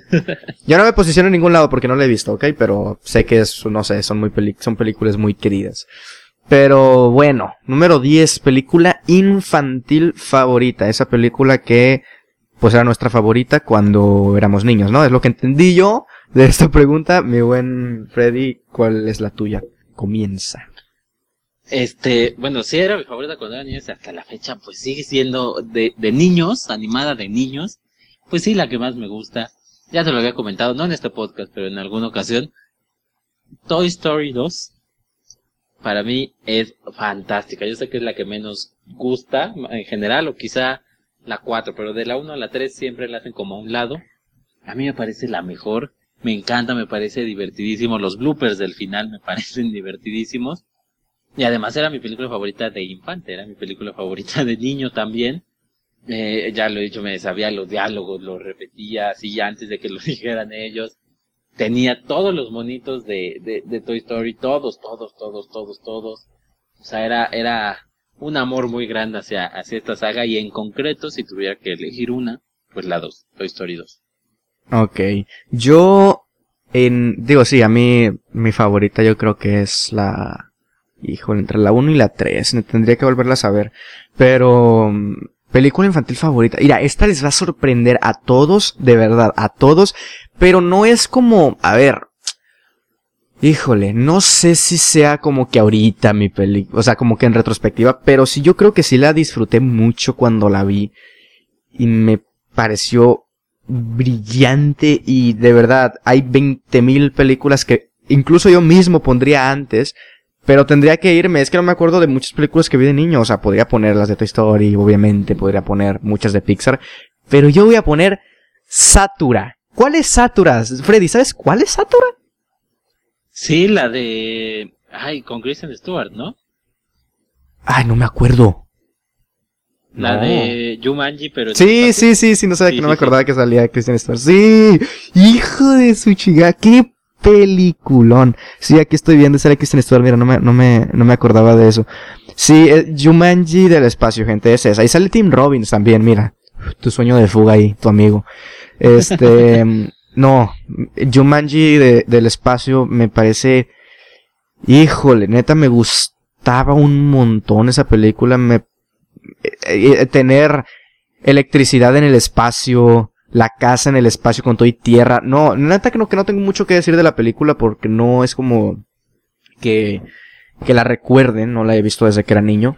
Pero me puse a buscar así como películas que, que vi de niño, me puse a buscar ese y me salió ese y dije, no, es que la tengo que poner sin ningún tipo de duda. Porque la siguiente me gusta más y también me gustó más de niño probablemente, pero la siguiente la tengo que poner sí o sí en esa categoría. Pero sí, Satura sí o sí. Este, ¿a ti te gusta? ¿La, la, la, has visto o algo? Este, sí, sí, la he visto varias veces. En, todas en, la tele. Y pues me, agrada, te puedes decir que me agrada, hasta ahí. Eh, sigue, sigue gustándome más Yumanji, evidentemente. Pero, ah, sí, sí podría pasar el rato con Satura. Muy bien. Pues bueno, siguiente es película que nos recuerda a nuestra niñez. O sea que si la vemos ahorita nos recuerda a nuestra niñez. Yo aquí tenía que poner sí o sí Wally. Ya lo he dicho, creo que es mi película animada favorita sin ningún tipo de duda, es una película que me encanta. ¿Y por qué me recuerda a mi niñez? Porque yo me acuerdo haberla visto en el cine y me acuerdo de tener los eh, juegos, no me acuerdo si eran los o él, no, sé, no me acuerdo si era uno o varios, pero juegos de, de Wally para computadora, me acuerdo, eran brillantes esos juegos, me las pasaba muy bien jugando y siendo Wally porque eras Wally, tenías que encontrar la plantita y tenías que, luego estaba el nivel obviamente del espacio, y tenía de verdad, la animación del juego, no sé si lo hizo Disney, si lo hizo Pixar, pero era igual al de la película. Igualito, se miraba muy, muy bien, se miraba muy, muy como la película. Y, y de verdad que este año volví a ver Wally y me acordé perfectamente del juego, me acordé de todas esas tardes jugando ese juego que era brillante y pues por supuesto que la película me encanta. Entonces, película que me recuerda a mi niñez, sin duda es Wally. Wally. Eva. A ver, la eh, tuya. Ay, mira, yo tenía dudas porque dije, bueno, ahí está Toy Story, entonces, ¿cuál voy a poner aquí? Entonces, no, no sabía hasta que llegó la inspiración a mi mente y me acordé, tal cual, de mi infancia. O sea, lo hice al revés, en vez de buscar una película, irme a mi infancia y buscar qué película me, me, me recordaba o me venía a la mente. Y pues sí, tenía que ser una película del que en mi infancia y hasta la fecha, lo admito, es uno de mis personajes favoritos de, de, de, de cualquier área. Y ahorita te vas a reír seguramente. Pero es un personaje al que le tengo de verdad mucho cariño y tenía muchos peluches y muchos juguetes y decía que yo era él y una cosa muy loca. El personaje es Elmo de Plaza Sésamo. Cabrón. Y la película es Elmo en el país de los gruñones. Pero si ese güey da miedo.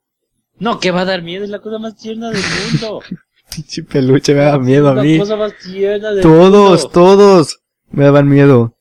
No dan miedo, Elmo es tierno. Elmo es un niño. no me acuerdo de haber visto las películas. ¿No tenían un algo, programa de televisión? Sí, Sí, tenían- pues era que la caricatura, claro. Las, Ajá, Plaza Sésamo. Ajá, Plaza Sésamo. Sí, yo no vi las películas, vi Plaza Sésamo. Luego cada uno se echó, bueno, se echaron hasta programas solos. Elmo tenía un programa que se llamaba El Mundo de Elmo. Ah, sí, sí, claro, también. Y, y tenía esta película que tenía una trama muy bella. Elmo tenía a su mejor amiga, que era una, una manta azul. era ella, era su mejor amiga, una manta que cobraba vida. Y un día se va al bote de basura del personaje, no recuerdo el nombre, del Oscar creo que se llamaba, del personaje que salía en el bote de la basura. Y se avienta por ella y llega al país de los gruñones. Y ahí, en el país de los gruñones, donde es lo contrario a Plaza Sésamo, tiene que buscar su manta azul. Y es muy bonito, Osva, de verdad. Te estás perdiendo de una, No. de una obra de arte. Tremendas noches de miedo me causó eso. No, Elmo es un bebé. Elmo es lo más tierno que hay en el mundo. Ay, no, Plaza Sésamo, qué tiempos, qué tiempos. Fíjate, ahorita me estaba acordando también, y una que agregaría que a las que recuerdo a mi niñez, no es película, es una serie. Se llama Lazy Town. Ah, claro. Uf. Lazy Town. No me acuerdo de la canción, pero era brillante, brillante. Y me acuerdo que cuando falleció hace como dos años, me parece, el que la hacía del malo, ni me acuerdo la verdad del nombre. Una disculpa, en paz descanse. Me volví a ver las, los episodios. Uf, qué brillante. Pero bueno, es serio, no es película. Pero mira, tú también Sí, pusiste serio, pero- Plaza pero Sésamo. Tenía, su encanto. ¿Mande? Tú pusiste Elmo, pero Plaza Sésamo es por lo que todos la conocen también, que es serie. Sí, claro, o sea, exactamente. A Elmo lo conocen por, por la serie Plaza Sésamo, pero esta película que es una maravilla. Y, y que sí, me recuerda a mi infancia totalmente. Aparte tenía una canción. Creo que ya no había encontrado la manta y ya, creo que no podía caminar, no me acuerdo. El es que tiene una canción como, como donde vuelve a caminar y, y se llena de vida para buscar a su manta. Muy bonita, muy bonita. Y la baila muy tierno. O sea, es que no te puede dar miedo. Elmo es un bebé. Ay, no, Elmo, Elmo. ¿Y quiénes eran los otros? Ni me acuerdo de los nombres. Me acuerdo de los colores y las figuras y así, pero no de los nombres. Pues es que había varios, había, estaba Belardo, estaba... Me acuerdo del que, del que, co- Galletas. ajá, del come galletas, ese me daba un chingo de miedo. Sentía que me iba a quitar las galletas yo, de niño. pero era como Elmo, pero de otro color. Sí, Era como Elmo azul. sí. Y, y luego Beto y Enrique, que tenían su relación gay. Ah, está. Que, claro. Dije. Era, era bueno también, aparte Plaza Sésamo era bueno. Ay, no sé, lo tendré que volver a ver. Sí, sí, me causó pesadillas ese maldito monstruo visco. Porque era, estaba visco, ¿no? El azul. Si no me equivoco. Ah, el azul sí. Sí, sí, sí, híjole, qué miedo. Pero bueno, número 12, película mexicana favorita. A ver, mi buen Freddy, te toca comenzar. Híjole, yo no me pude, no me pude decidir por una entre estas dos, me, me, me gustan, me encantan estas dos. La primera, creo que es un lugar muy común, pero lo tengo que decir. A mí, al contrario de mi buen Osva, si no me equivoco por alguna reseña que leí, a mí Los Olvidados me parece una joya. O sea, me parece una película brutal. Eh, claro, por lo que expone en el tiempo que lo expone, por lo que generó, o sea, verlo en retrospectiva y ver lo que generó, cómo incomodó, cómo mostró un México que se mostraba todo lo contrario. Sea, que, que el pobre, pues era pobre, pero trabajador y bueno, y no importaba. Y aquí se rompió todo eso. Muestra a los olvidados, sí como olvidados de, de, de tal cual de- del sistema, pero pues también muestra que varios de ellos no son para nada, para nada buenas personas como nos tenían acostumbrados. Y bueno, su forma de contarlo, el surrealismo muy al estilo de Buñuel, de la forma en la que culmina todo, cómo va tejiendo este relato, a mí me parece una, una maravilla de película, Los Olvidados de Buñuel. Y me voy a quedar con esa. No voy a decir la otra. En algún otro momento la sacaré. Voy a decir. Los Olvidados. Ok, mira, hijo, de su- ¿por qué tienes que decir eso? No es momento de que me cancelen, ya te dije. No, no, la- o sea, no, o sea, sí me gusta, sí me gusta. Eh, sí me gusta, ahí está, no la odio ni mucho menos, me gusta, ok, ahí lo dejamos. este, la mía, pues compartiremos director, eh, es El Ángel Exterminador, dirigida por Luis Buñuel, al igual que Los Olvidados.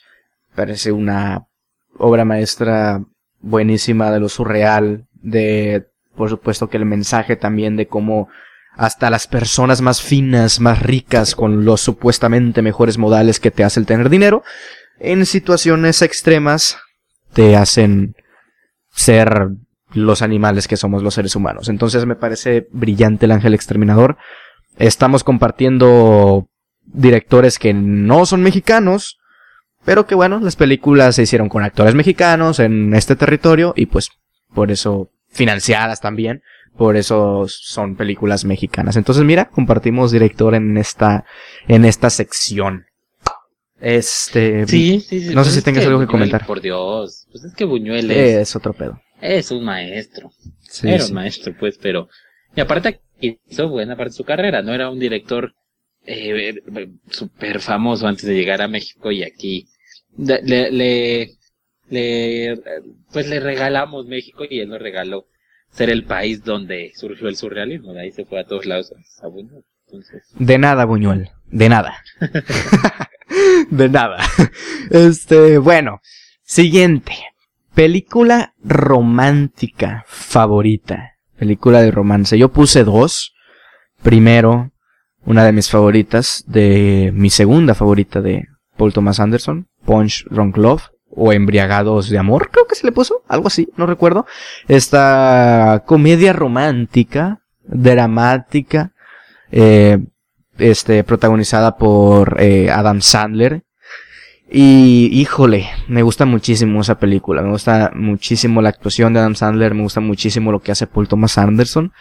Es una, me parece de verdad una muy buena película, una gran película. Y pues todo también como ese tema del romance y todo pobre personaje de Adam Sandler le pasan un montón de cosas. Él solo quiere compañía y llama una, llama una, estas, eh, como telefonías de, como sexo a través de teléfono. Y el pobre no quería eso, el pobre no quería eso, el pobre quería tener compañía, una voz ahí que lo escuchara, decir sus problemas. No, me parece muy, muy increíble esta película. Y la segunda es, por supuesto, uno de los clásicos de romance increíbles, Casablanca brillante, brillante en todos los aspectos. Peliculón, obra maestra, no tengo nada más que decir. Punch Drunk Love y Casablanca serían mis, entre otras, por supuesto, dos de mis películas románticas favoritas. Eh, me acabas de facilitar un poco la tarea. Yo tenía tres, una de ellas era Casablanca. Pues bueno, diremos dos y dos, por fortuna. Muy bien, ¿cuáles son las tuyas? Mira, una, una ya la comentaste hace rato, cuando hablábamos de películas que nos ponen de buenas, dijiste otra de ese mismo director, y aquí lo utilizo, película romántica favorita, Moonrise Kingdom, también de Wes Anderson. Eh, hay dos de Wes Anderson, llevo dos, y curiosamente no me fascina, pero creo que estas dos, que además las hizo, las hizo de manera consecutiva, sí son geniales. Esta es un, una muestra del primer amor a lo más inocente y de, de las tonterías que puedes hacer por el primer amor, pero también de cómo ven los adultos a veces tan viciado el amor que es algo muy bonito, pues. Y así lo ven estos niños, pero los adultos no. Y, y, todo, todo en ella me parece muy, muy mágico y muy romántico. La verdad, creo que es una gran opción para, para, pues para esta, para esta pregunta de la película romántica favorita. Y la otra, que amo esa película y la considero fantástica, es El Graduado. ¿Sí es romance? Sí es romance, claro que sí.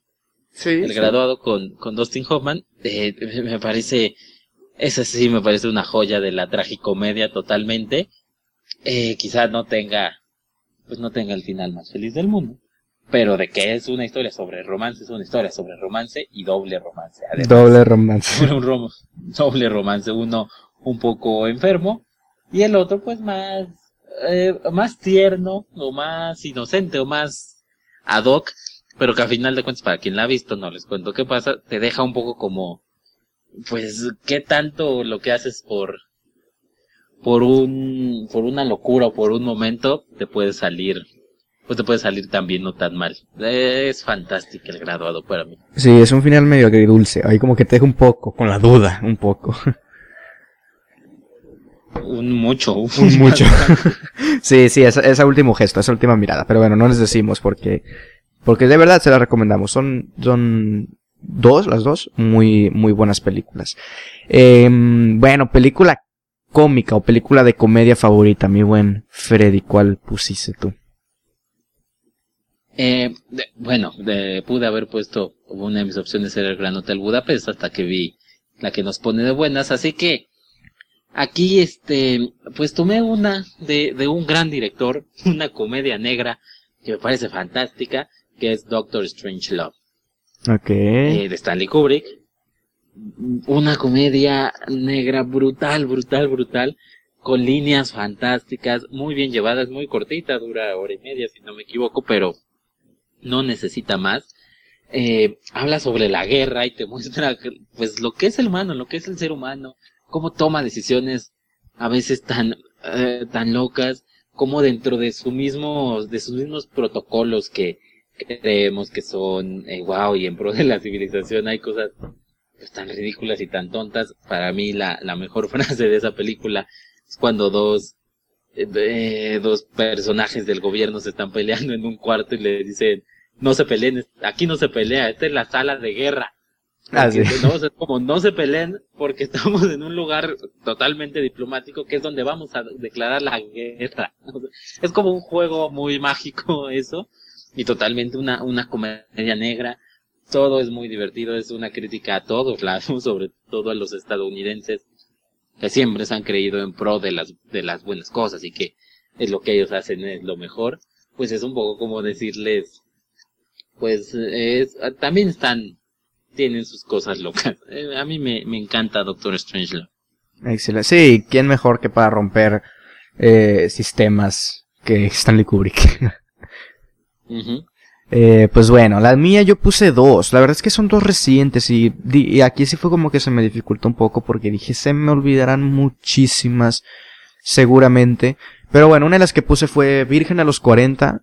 Mm, creo que es una gran comedia, de verdad me me pone de buenas y me da muchísima risa. Y también The Disaster Artist, esta película del 2017, si no me equivoco, de James Franco, que bueno, está como basada en un libro, que el libro está basado en la película de, de The Room, esta que para muchos es considerada la peor película de todos los tiempos. Eh, de Disaster Artist me, me, causó mucha gracia, de verdad. O sea, de verdad tienes que ver obviamente primero The Room antes de ver The Disaster Artist porque todas las gracias, la gracia y las referencias pues vienen de esa película. Pero me gusta mucho, de verdad me, me, me causó mucha risa. Me pareció muy hilarante la vez que la vi. Y la vi el mismo día que vi The Room. Entonces fue como una doble sesión de, de Tommy Wiseau, Wiseau, casi que, no sé cómo se pronuncia ese maldito nombre, pero bueno, esas son mis dos, dos de las que puse, películas de comedia favoritas. No sé si te quedas algo que decir de alguna de estas.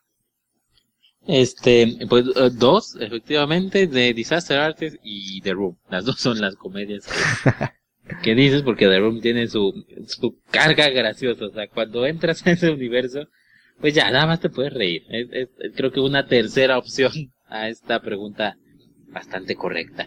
Y, y a mí The Room, me gusta mucho, también Virgen a los 40. Creo que no tanto como a ti ni como a mucha gente, pero es eh, dentro de este tipo de comedia muy norteamericana sale muy bien librado y por supuesto con un Steve Carell brutal como siempre. Claro que sí. Pues bueno, película musical favorita. Aquí puse, de verdad que no he visto muchas musicales, no porque no me gusten, sino, no sé, no sé, no se presta la oportunidad de ver muchos musicales. Y bueno, mi musical favorito es La La Land, hasta el momento sigue siendo. Mm, tengo tiempo queriendo volverla a ver, pero nomás no me doy, como no le doy play a pesar de que está en Netflix, no le doy play, no, no, no le pico, a pesar de que sigo escuchando la, la música, sigo escuchando el soundtrack, pero La La Land me parece una gran película, de verdad. Sí, híjole. No, no comparto, no sé, no comparto nada lo que dice mucha gente de que es una película vacía y banal y que nada más se vale por lo técnico. No, no.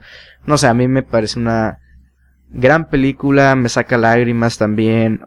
No, para mí si una película me saca lágrimas, pues no es, no es banal. Digo, hay películas que te sacan lágrimas porque te obligan, pero esta no, esta me parece una buena película y, y me saca lágrimas genuinas. Entonces, mi musical favorito, obviamente, el musical, la música, por lo que tiene el nombre, pues también me parece brillante toda, todo el soundtrack de La La Land. ¿Cuál es la tuya? Singing in the Rain, ya, ¿para qué lo dices? Sí, exactamente. Eh, claro que La La Land es muy, muy buena, a mí me gusta mucho. Eh, quizás no sea un guion, o sea, muy complicado porque es bastante sencillo, pero sí, yo la encuentro muy, muy valiosa por todos lados. Y por supuesto, la mía, Singing in the Rain, ya lo he dicho, lo vuelvo a decir. Eh, pues es la, es, es para mí la vara más alta en el género de los musicales. La música es excelente, los números musicales son, son brutales. Por ahí hay un, el número musical del, no recuerdo el nombre, el tercero, o sea, el amigo del protagonista. Eh, cuenta la leyenda que terminando esa escena tuvo que irse al hospital varios días porque terminó con con varios golpes y fracturas de tanto que se exigió a sí mismo, pero todo, todo, todo en ella es mágico. El guion es muy inteligente, todo lo que desarrolla es muy inteligente. En las actuaciones, la música, los colores, a mí me, me fascina. Claro que entra muy bien en películas que nos ponen de buenas, pero yo decidí ponerla aquí en película musical favorita. Excelente, sí, es un, es un gran musical, se los recomendamos. Eh, bueno, siguiente película favorita de nuestro director favorito. Entonces aquí hay que decir quién es ese director o directora y pues la película. Freddy, todos sabemos el tuyo, pero adelante. Todos saben mi director favorito es el gran Stanley Kubrick. Eh, película favorita. Yo cuando hice mi top hace algunas semanas puse en primer lugar 2001, pero dije que dependía como cómo amaneciera el día, cuál era mi número uno. Este día amanecí y mi número uno es la naranja mecánica. Amaneciste sádico. hoy amanecí, sí, hoy amanecí un poco más sádico en vez de querer viajar al espacio. Y hoy es la naranja mecánica, Clockwork Orange. Eh, también pudo haber entrado perfectamente en película que consideramos perfecta. ¿Por qué? Porque tiene todo, o sea, tiene actuaciones, guion, dirección, sí, pero también cómo maneja la música, cómo la conecta con las emociones. O sea, yo ya no puedo escuchar ninguna de las melodías de la naranja mecánica sin que mi mente vaya, más allá que son bastante populares. Ya no puedes escuchar Singing in the Rain. Ya no puedo escuchar Singing in the Rain sin que en un momento venga eh, Alex Delage cantando mientras golpea a un pobre viejillo. y de ahí en fuera todas, o sea, sí se quedaron en mi subconsciente cual plan Ludovico, se quedaron ahí. Y, me parece, es que es brutal lo que hace Kubrick en general en su filmografía, pero también aquí. Eh, todo en ella es fantástico. También dura como dos horas y media. Para mí se pasan volando. Maravillosa, maravillosa. Bueno, mi película favorita de Kubrick es eh, Paths of Glory. Y de ahí le sigue Ice White Shot. O ahí, entre las dos. Las dos se van, se van, este, alternando. Pero bueno, la mía también, ya saben que es mi director favorito, para que le hacemos emoción. Pero yo puse dos a los dos, porque los tengo por igual, la verdad. Son dos directores que me encantan. Entonces puse dos. Primero puse a eh, Martin Scorsese, otro también de los grandes directores de, del cine, de la historia y y me parece increíble porque maneja muy bien tantos géneros, a pesar de que se le conozca mucho como pues género de, de gángster. Tiene película infantil, de que es, podría ser Hugo perfectamente.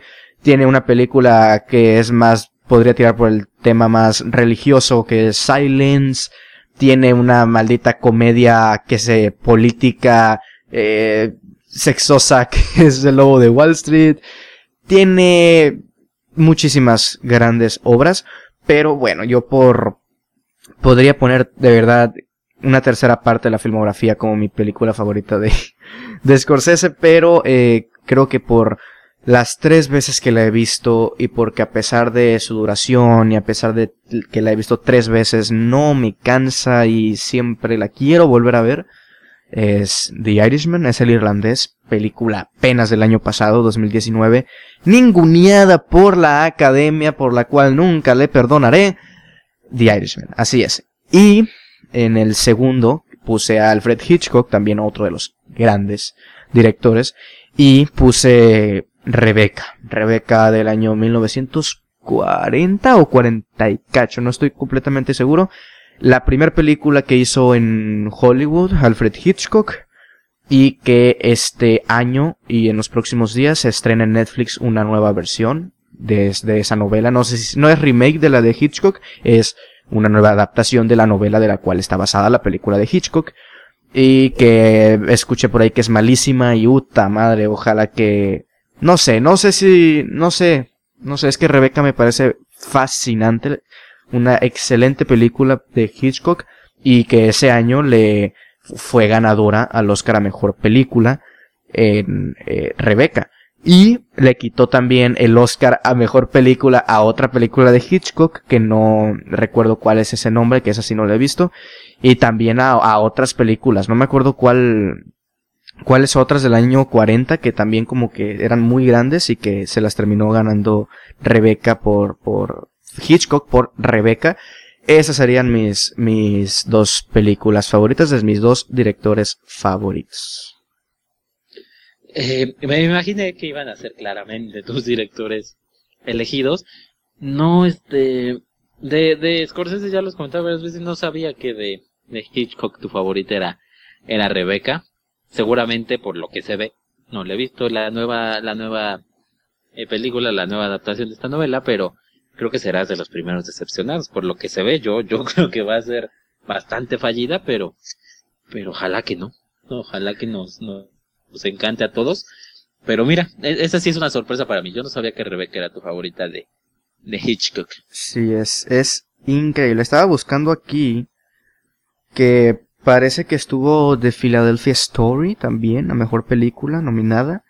Ah, sí, y El Gran Dictador de Charlie Chaplin. Y mm, Foreign Correspondent, no me acuerdo, no me acuerdo cuál era la otra que, que, que había visto que era como también muy importante, pero vaya, pues, The Philadelphia Story, este, y el, el Gran Dictador de Charlie Chaplin, pues son dos películas clásicas que las terminó, que terminó ganando, este, Rebecca de Alfred Hitchcock. Sí, me parece un peliculón, de verdad. Pero, pero bueno, esas son las mías. La siguiente es peor película de nuestro director favorito. Esta nos la recomendaron, no, nos la pusieron como uno de los... Del, eh, preguntamos en Twitter qué les gustaría que respondiéramos y nos dijeron esta también. Entonces, bueno, para que vean que estamos atentos a nuestros Twitter. Este, pues, peor película de nuestro director. Bueno, yo las tengo claras. Evidentemente no he visto las filmografías completas porque los dos directores tienen chingos de películas. Pero la que menos me gusta de eh, Scorsese es Cabo del Miedo. Sí, es una película que a muchos les gusta y a mí no me parece mala, pero es la que menos me gusta. Es la que menos me gusta. Cabo del Miedo sí es como, eh, me parece muy X, muy regular, ni bien ni mal, entró y como la vi salió. Y por parte de eh, Hitchcock es Frenzy o Frenesí, creo que se le dijo acá. Eh, esta sí híjole, no, no como tal no la repruebo, pero sí no me gusta Frenzy. Es la única de todas las que he visto de Hitchcock que sí puedo decir que no me gusta. Esas serían las que no me gustan de estos dos directores que son mis favoritos. ¿Cuáles son las tuyas? Eh, no sabía lo de lo de Cape Fear o Cabo del Miedo. ¿Cuánto le diste? De, del 1 al, del 5? Del 1 al 5, un, si no me equivoco, 3. Ok, ok, ok. Sí, sí tiene sus, cosas. No, no, por, momentos es como, como una película dominguera, ¿no? sí, así la siento, así la siento. De verdad no la siento Scorsese. Y no, digo, eh, no, no digo que eso sea malo, porque al final de cuentas me gusta que los directores como que prueben cosas nuevas, que no se queden donde mismo. Pero sí, dicen el clavo, se siente como una película, híjole, como una película de televisión, así la siento, de verdad, como un, un telefilme muy X, como no sé, se me hace muy de telefilme. Diste en el clavo con eso. Sí, sí tiene ese, sí tiene como esa aura, esa película. Eh, yo también la tengo muy, muy, muy clara, la de Kubrick, su, su filmografía es mucho más corta que la de sus dos directores, entonces, pues sí te puedo decir que la que considero peor de todos sus largometrajes es la primera. Pues es su, primer, su primera película, ajá, Miedo y Deseo, Fear and Desire, eh, ah, tiene, o sea, creo que desde ahí se ve que hay detrás de la cámara un tipo que le sabe a la fotografía, que sabe cómo hacer tomas. eh, sabe dónde poner su cámara, pero tiene un guion muy malo, tiene actuaciones muy malas. Ah, sí, las actuaciones. sí, sí, sí, o sea, y, y depende, vamos, o sea, él era el director, podría irle diciendo por aquí sí, por aquí no, un poquito, pero no, parece que se enfocó más en, dar por ahí una que otra escena bonita, que lo hace, pero queda mucho a deber. Sí hay cositas a, a, rescatar, sobre todo viendo hacia el futuro. Pero eh, sí, sí es pobretona esa película. Para mí es un 5 de 10, su, su primer largometraje. Sí, yo también le di dos, dos estrellas y media a esa película. También no he visto todas, pero sí de momento es la que, la peorcita, la que menos me gusta. Eh, bueno, siguiente, ahora vámonos con otro rubro muy importante de la producción creativa y es película favorita de nuestro guionista favorito. Adelante, Freddy. Eh, aquí igual, lo, que me, costó un poco fue con el guionista. A mí también. Eh, creo que tengo dos opciones, pero por promedio, digámoslo así, eh, mi guionista favorito es, es Woody Allen. Y, de su filmografía elegí está también la más famosa, una de sus más famosas, que es Annie Hall, eh, quizá la gran comedia romántica en la historia del cine, un guion muy inteligente, fiel a lo que era Woody Allen en esos tiempos y que de repente nos sigue entregando.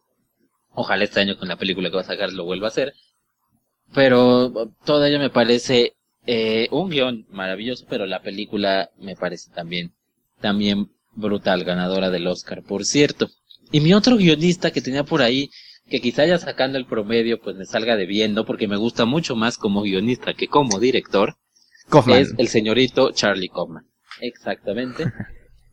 Adaptation para mí es la mejor película que tiene eh, dentro de sus dentro de las que ha dirigido y escrito pero su guion en particular, el guion de Adaptation, yo ya lo he dicho muchas veces y vuelvo a decir, es de los mejores guiones que se han escrito en la historia del cine. Así de fácil. No lo he visto, me falta por ver eso. ¿Qué es sobre él, no? Algo así. Se interpreta Nicolas Cage. Sí, es, es sobre, es una película escrita por Charlie Kaufman sobre Charlie Kaufman escribiendo la película que está escribiendo Charlie Kaufman sobre Charlie Kaufman. ¿En serio? Muy bonito, sí, así. No sabía que iba tanto, que iba tanto por ese lado. Nada más sabía que Nicolas Cage lo interpreta él y que está escribiendo un guion, pero no sabía que sobre una película que es... Ahí nos vamos. Es bueno, más bien sobre, o sea, fíjate la maravilla. Adaptation está escrita sobre Charlie Kaufman y trata sobre Charlie Kaufman escribiendo Adaptation, la misma película que estás viendo. Sí, sí, por eso me parece... What? ok, así la quiero ver, la quiero ver. me parece que va a ser una locura. Sí, lo es, lo es. Eh, bueno, y por mí también, también creo que en guionistas, mm, pues se le da menos peso que un director generalmente. Este, y también como que se me hizo muy difícil encontrar. O sea, también podría poner a Kaufman, que también me parece mejor guionista que director. Y podría poner varios. O sea, podría poner a Steven Silian, que las dos películas que he visto escritas por él me parecen excelentes, que son The Irishman y La lista de Schindler. Este, pero híjole, puse a unos en realidad son tres al, final de cuentas, porque uno son hermanos. Son los Cohen, uno son los Cohen, y como guionistas, y mi película favorita de ellos es Fargo. Y, eh, el, otro, híjole, es que de esta como que digo, seguramente podría poner a otros por arriba, pero también me parece mejor guionista que director es Quentin Tarantino, y la mi película favorita de él es Bastardos sin Gloria. Esos, esos serían a falta de, eh, como digo, o sea, Steven Silent, Steven Silent, sus dos películas que he visto me gustan más que, que, que, que, por ejemplo, que las de Tarantino, pero no sé, como nada más he visto dos, probablemente vea otra y es como de, híjole. Como que, como que al final de cuentas Tarantino es como un poco más regular. De que tiene 10 películas y es un poco como más regular en, en sus guiones. Por eso lo terminé escogiendo él. Muy bien. Bueno, pues me gusta mucho Bastardo sin Gloria. No es mi, mi favorita de él, pero va, buenas, buenas opciones también, sin duda alguna. Excelente. Pues, eh, siguiente. Esta es otra de las películas que nos pusieron en Twitter, así que una más para que vean. Y es muy difícil, a mí me resultó muy difícil porque es un top de las de nuestras cinco películas favoritas de lo que va del 2020. Híjole, no, no he visto muchas películas del 2020, la verdad. No he visto muchas películas del 2020. Y pues de aquí ninguna la tengo como en un pedestal. Algunas me parecen muy buenas, pero ninguna la tengo como en un, como en un pedestal. Eh, en el puesto número 5. Y esta la pondría aquí como des... O sea, me parece buena, pero no como la pondría yo en mis favoritas, la verdad. Por eso la pueden quitar y hacemos un top 4 perfectamente. pero es la escrita por el ya nombrado Charlie Kaufman, I'm Thinking of Ending Things. Eh, la pongo aquí. En el puesto número 4 pongo The Way Back, esta película protagonizada por Ben Affleck. En el puesto número 3, The Five Bloods de Spike Lee. En el puesto número 2, Palm Springs. Y en el puesto número 1, The King of Staten Island. O sea, pondría en el número 1 Hamilton, pero ni es película y en sí, pues la obra se grabó en el 2016 a pesar de que se estrenó ahorita como grabación. Por eso pongo eh, The King of Staten Island, pero la verdad es que... mm, no sé. The King of Staten Island es la que más me ha gustado. Pero creo que pues faltan, faltan muchas, o sea, faltan las que vienen de festivales. Va a cambiar por completo este top. Claro. ¿Cuáles son las tuyas? Sí, es que apenas viene lo bueno. y, o sea, eh, a estas alturas, vamos, pues todas serían como películas muy comerciales, pero no ha habido películas muy comerciales, por los cines, etc. Entonces, también noté que mi, pues que mi top está bastante flojito, la verdad, me sorprendió. Pero a ver, yo en el número 5 pongo The Boys in the Band, esta película que de Netflix que subieron hace como un mes, sobre la obra de teatro, bastante, bastante pasable. En cuarto lugar, I'm Thinking of Ending Things, que ya dijo mi buen Osva, de Charlie Kaufman.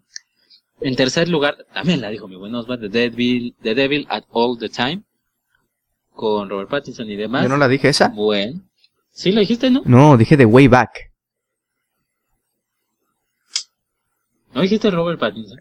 No, dije eh, The Way Back por Ben Affleck. Ben Affleck. Sí, sí, sí. Ya estoy viejo. No, The Devil All the Time. Eh, Bueno, la yo- pude haber puesto, pero mm, no sé. Pero bueno, adelante. A mí, sí, sí, eh, a mí entro aquí a la mitad del top, en el número 3 de David at All the Time. Eh, el número 2, una gran sorpresa, película mexicana, Mano de Obra. Me pareció muy, muy, muy, muy buena Ok. y me sorprendió. Claramente me sorprendió. Y en el número 1, ni siquiera considero que me guste tanto y está en el número 1 de lo que he visto en el 2020, Palm Springs. Fíjate lo que son las Fíjate lo que exacto. Así estamos este año, así estamos. Pero espérense que vienen las de los festivales. A ver, ¿se, se meterá nuevo orden aquí? Habrá, habrá que ver, pero si se mete es porque eres un racista. ¡Ey!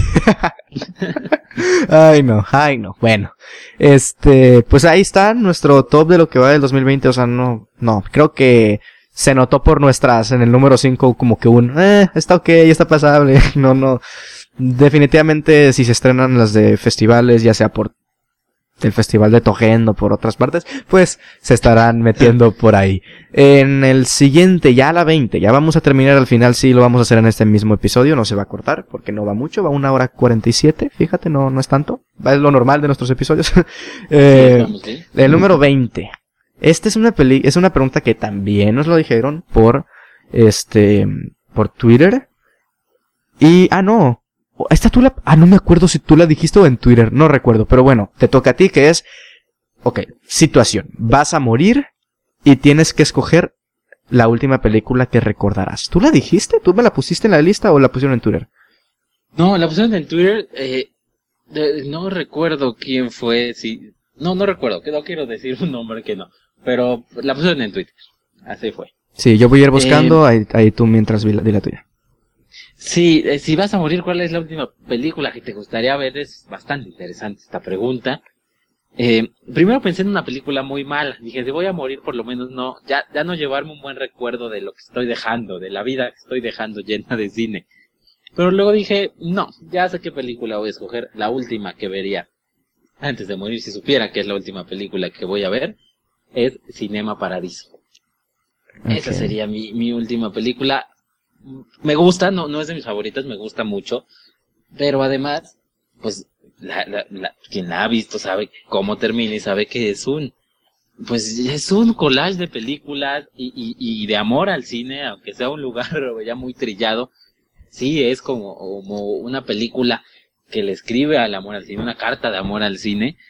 Entonces, que lo último que veas en tu vida sobre cine sea una, un collage de besos de cine, ah, eh, sería magnífico. Yo, yo así terminaría mi, mi vida como cinéfilo, viendo Cinema Paradiso. Excelente. Pues mira, mira, antes de que continuemos, voy a, eh, ¿cuál fue la primera da, película? No, no, top 5. Ah, ok, la de top 5 nos la dijo, eh, aquí está, aquí está, puta, ya lo volví a perder. Aquí está. Arturo Enríquez. Él fue el que nos dio la opción de su top de las mejores películas. ¿Y cuál fue la siguiente? La de vas a ah, morir. Apenas llevamos dos, pensé que habíamos dicho otra. Este, bueno, esa la de Vamos a morir.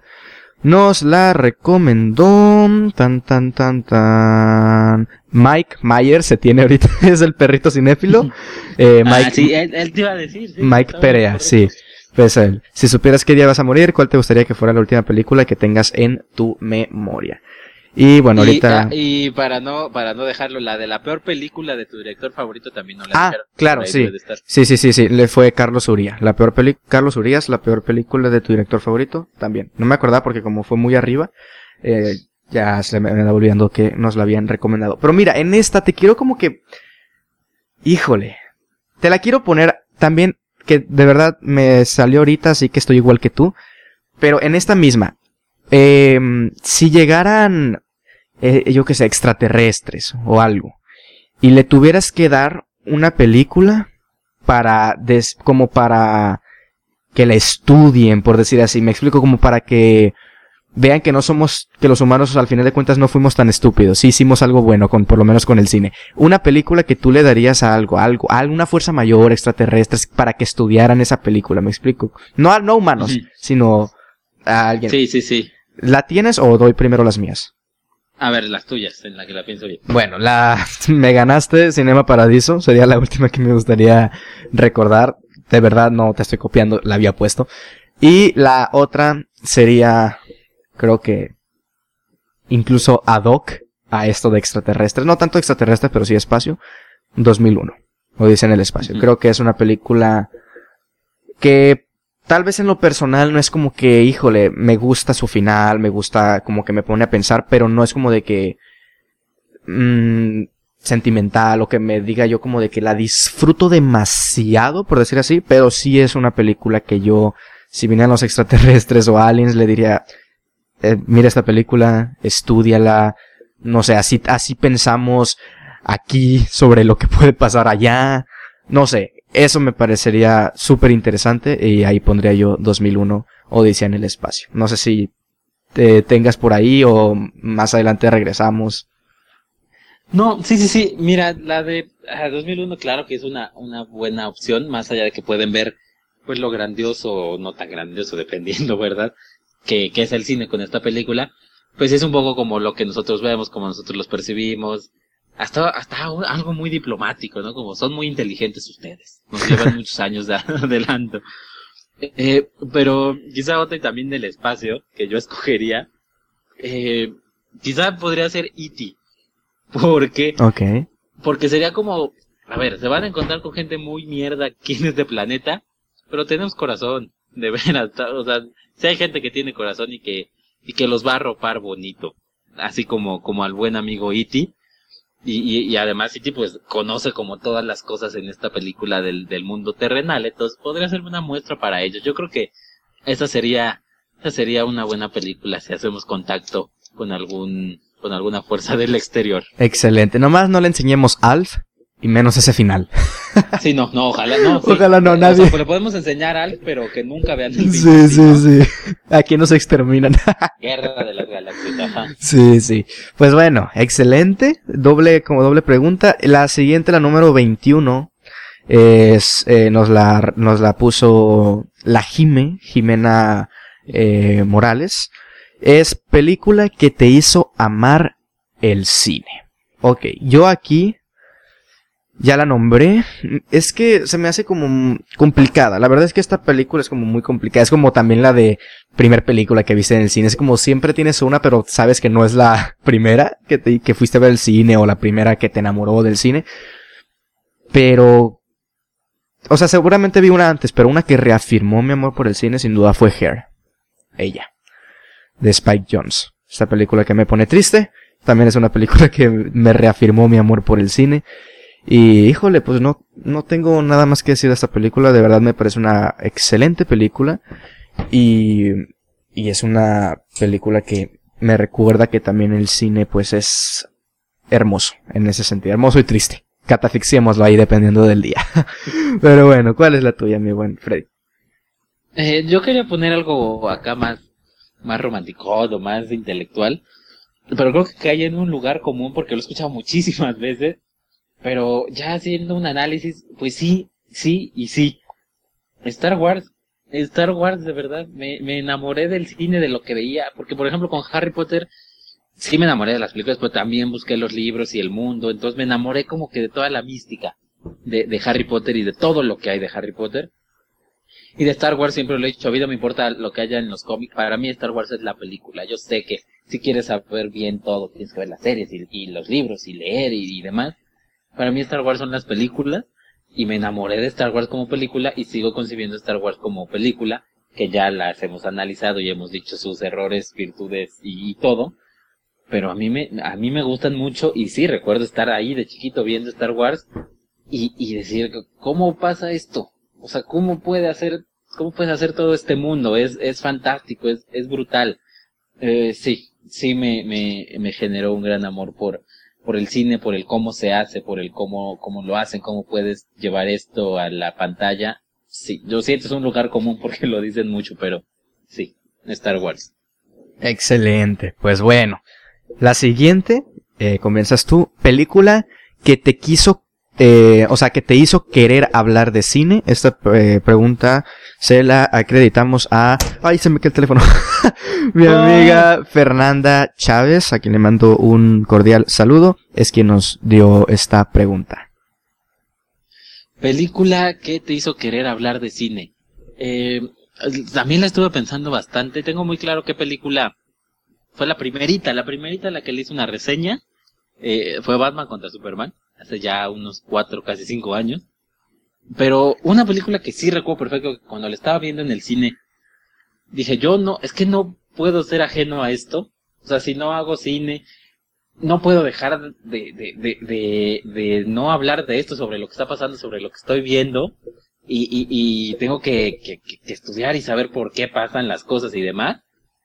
Eh, Los Miserables, de Tom Hooper, de, del 2012, que ya el otro día platicábamos cuando la vi en el cine era como esto es esto es muy bueno, esto es magistral, las emociones, o sea, más allá de las actuaciones lo que te transmite y no puedo ser ajeno a esta a esta emoción, o sea, no no puedo ver esto nada más como un espectador, como una diversión más, o sea, tengo que enfocarme en qué está pasando aquí y, y, comentarlo o hacerlo o transmitirlo algo, pero no puedo ser ajeno. Para mí sí sí Los Miserables de Tom Hooper sí me hizo ese clic.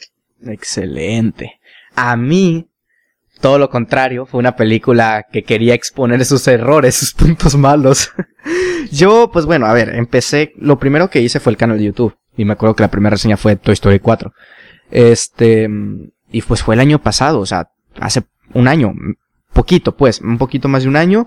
Eh, eh, y podría poner por supuesto otras películas que es como de, pues me gustaría expresar mi opinión de esta película, que siempre me ha gustado como comentar si me gusta una película y no, por qué. Pero de verdad pongo esta porque me llevé una gran decepción en la sala de cine y porque cuando salí la gente hablaba maravillas y yo no encontraba las maravillas y ahí fue como mi lado ¿Sabes? Mi primer mamadora. Mi primera mamadora. mi primer lado mamadora. Ah, qué interesante que nos platiques sobre tu primera mamadora. Este, yo salí, dije, y veía todo que la gente euforia, euforia, eufórica, y yo, es que no estás viendo esto, no estás viendo esto otro, que aquí no, que acá no. Y fue, eh, contra todo pronóstico, una película que, vaya, ah, sí, esta película te quiere hacer hablar de cine. Mm, lo malo me quiso hacer hablar de cine. Es Avengers Endgame. Eh, película es que me decepcionó mucho cuando la vi en el cine. Eh, por supuesto que el tercer acto me gusta mucho, me gusta.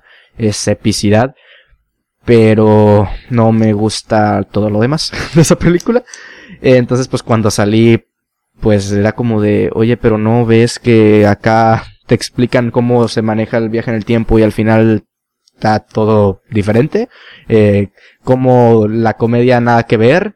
Como esto, esto. No, de verdad que esa fue la película que que fue como de lo que hizo que me quisiera hablar que, me quisiera abrir un canal de YouTube y todo eso y curiosamente nunca hablé de esa película porque cuando me abrí cuando me abrí el canal de YouTube fue cuando salió tu historia que fue en junio creo ya como dos meses después de Avengers Endgame y era como ya nadie le interesa mucho ver una reseña de esa película entonces ya nunca hablé de Endgame de hecho pues o sea lo que yo quería era hacer como un video una comparativa de por qué Infinity War es infinitamente superior a Endgame pero pues nunca, nunca lo hice. Pero ahí está. Increíble que sea Endgame. Pero está, está, o sea, está interesante que quizá no es como lo más romántico de, ay, hablar de esta película. Pero sí es muy interesante que una película que consideraste mal o no muy buena, pues está hecho hablar de cine. Es como, ok, todo el mundo dice que es buenísima. Pues no, quizá les guste y es muy respetable, pero no es buenísima por esto, por esto, por esto y por esto. Sí. Entonces, me, me, me, me, gustó la respuesta, me pareció bastante interesante que no sea ese romanticismo, ¿no? Que sea como, a ver, pues, digan que les encanta, les puede encantar la risa en vacaciones, pero hay cosas que son buenas y hay cosas que no, por esto, por esto, por esto y por esto. Sí, ah, sí. Bien, bien, bien, bien. Gracias, gracias, gracias. Mi lado mamador salió triunfante. Pues bueno, Endgame. La siguiente, número 23, eh, pregunta hecha por el, el, canal El Séptimo Arte. Le mandamos un saludo también. ¿Qué uta? No me gustan este tipo de preguntas, pero para que vean, para que vean que les hacemos caso. ¿Qué se ven haciendo en cinco años? Híjole, no me gustan estas preguntas porque me ponen un poco de estrés. Es como de hijo de su madre, en cinco años, ¿qué voy a estar haciendo? Eh, a ver, contexto, tengo 18 años, acabo de entrar a la carrera, la carrera dura cuatro años, entonces en cinco años pues tendré 23, ya tendré un año de graduado, si todo sale bien, tendré un año de graduado. Y bueno, pues tengo muchos proyectos como muy personales y los cuales no gano absolutamente nada de dinero, pero que sí es como muchos pitches, o sea, el podcast es un pitch. Eh, el canal es un pitch, eh, la revista o, lo que escribo también en Lo Mío Es o en eh, Cinefilos MX es otro pitch, recientemente entré a, a, a, los streams, es otro pitch, entonces me gustaría, no, no como de, o sea, de que, porque mucha gente piensa que, bueno, por lo menos yo no lo veo así, como de que quiero ser youtuber o quiero, no, es como el medio, el medio para llegar a ser tal vez un crítico de cine, o para llegar a, hacer cine, o, o así, entonces, es como, tengo todos esos pitches que espero en cinco años pues verles fruto. Y obviamente la carrera, obviamente por supuesto estoy estudiando comunicación, entonces pues eh, trabajar en algo referente a ello o eh, que también me sirva como pues porque la, la, materia, la carrera lleva materias de guion y de cine más adelante también, entonces pues espero que eso me pueda ayudar. Eh, y bueno, en otros ámbitos, 23 años pues, a ver, no sé, me veo siendo feliz, espero ser feliz, obviamente. Es, sobre todo ser eso, ser feliz y si tengo un trabajo que sea un trabajo del cual me enorgullezca y del cual eh, me guste, no que no esté en el trabajo a la fuerza y ya queriendo que se acabe el, horario de trabajo para irme a mi casa, no, que poder disfrutar el trabajo, poder disfrutar lo que esté haciendo en ese momento. Y pues otras cosas que las veo más como de segunda mano, pero pues pues ojalá llegue una persona que sea la indicada para mí, me apoye en mis proyectos y en mis decisiones, ta ta ta ta ta ta. Todo eso. Obviamente, esto no, no comento todo porque son cosas que yo creo que a todos nos gustaría, pues seguir teniendo a mis papás, eh, a, mis a mi familia con buena salud, yo por supuesto tener salud, de todo eso. Creo que está un poco, pues como de más decirlo, pero así como en personal, proyectos, trabajo y todas esas cosas, sería eso. Mira, para no gustarme la pregunta. Para no gustarte la pregunta, muy, muy buen resumen de lo que quieres hacer. Eh, A mí me dan miedo estas preguntas también. Si en cinco años escucho esto y no ha pasado nada, o ya me morí, qué horror.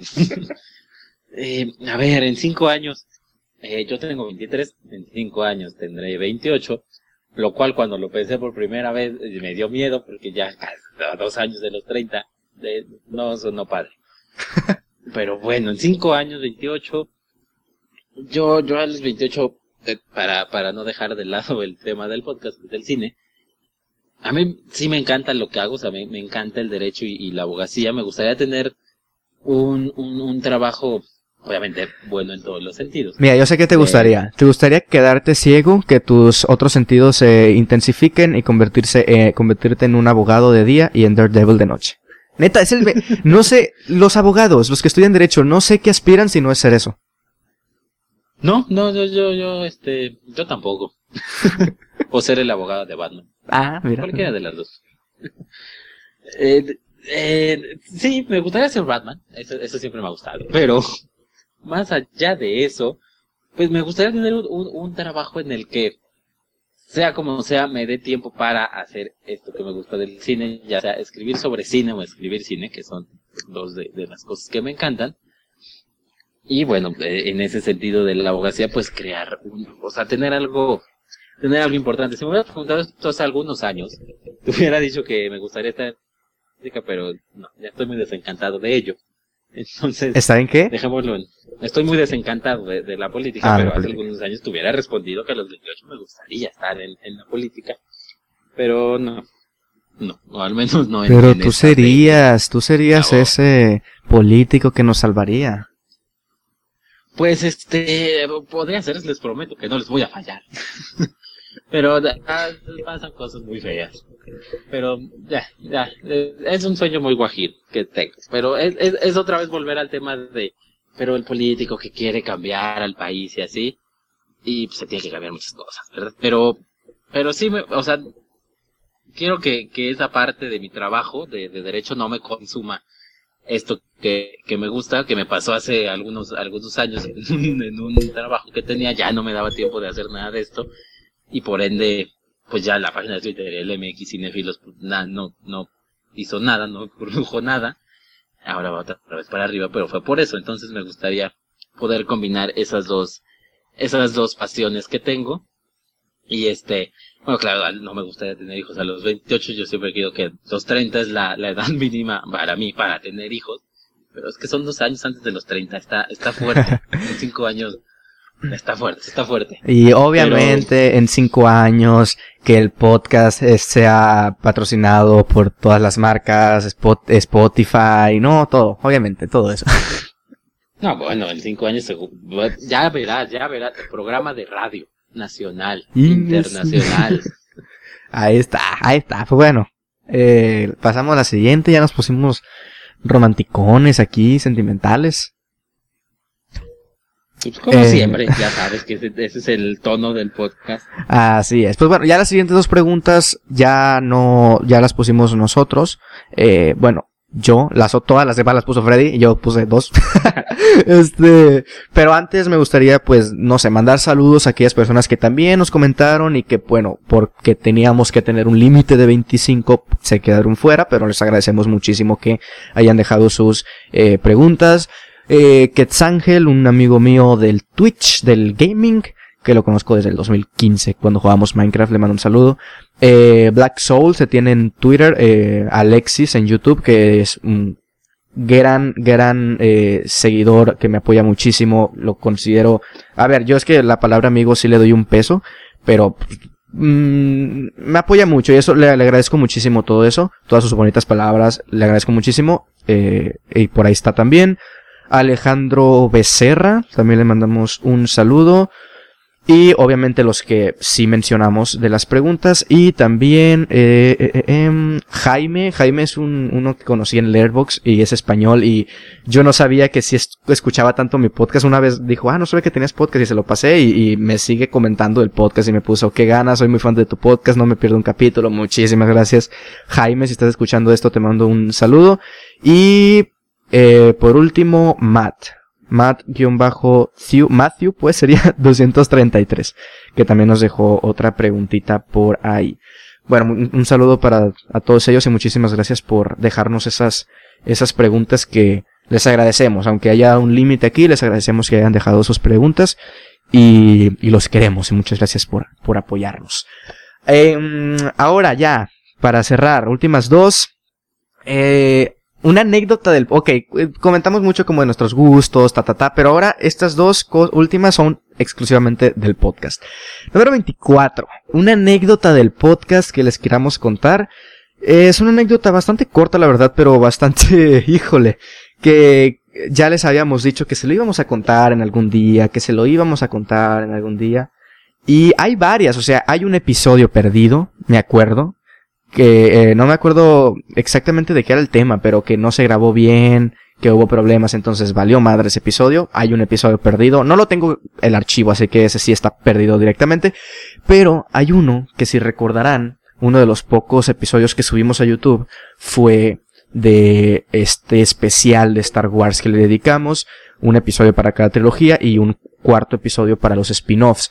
El segundo episodio, que fue dedicado para eh, la trilogía de las precuelas. Híjole, pasaron algunas cosas, pasaron algunas cosas que, bueno, a ver, ¿cómo decimos? Nosotros tenemos una hora para grabar.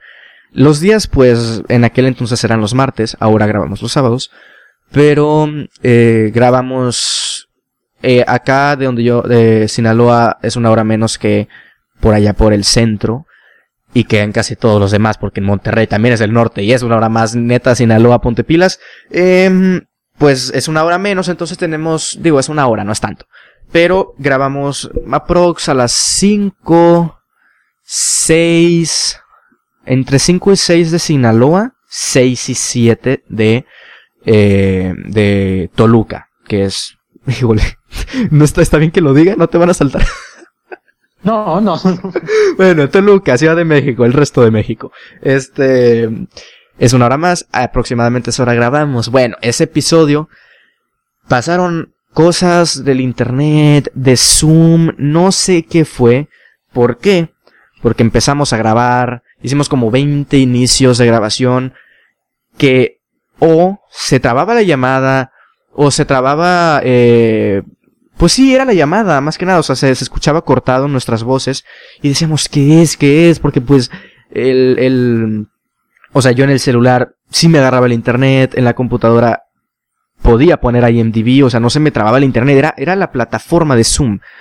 Eh, para esos tiempos estaba como que muy en auge Zoom, ya estábamos en, en ya estábamos, ¿no? En cuarentena. Sí, ya, ya, ya. Sí, ya estábamos en cuarentena, entonces pues estaba el Zoom, las clases online, queremos pensar que era por eso, porque pues lo demás sí nos agarraba. Reiniciamos el internet un montón de veces, ese mismo día probamos Discord, probamos Skype, probamos, no me acuerdo, un montón de aplicaciones y pues ninguna nos terminaba por, por funcionar. Algunas ocupaban muchos recursos en el internet, otras no estaban para el iPad o para el celular, como la versión optimizada y cosas así. Entonces, bueno, entre problemas, entre como cinco veces que iniciábamos y a los diez minutos decíamos, no, es que se escucha muy mal, de verdad hay que cortar. Estuvimos dos horas. Dos horas intentando empezar.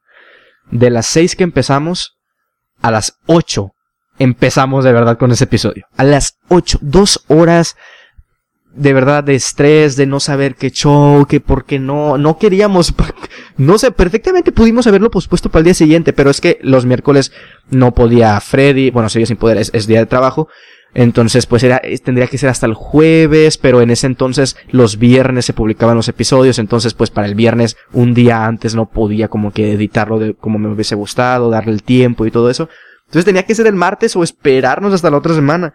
Y no queríamos romper la racha de, eh, de episodio semanal.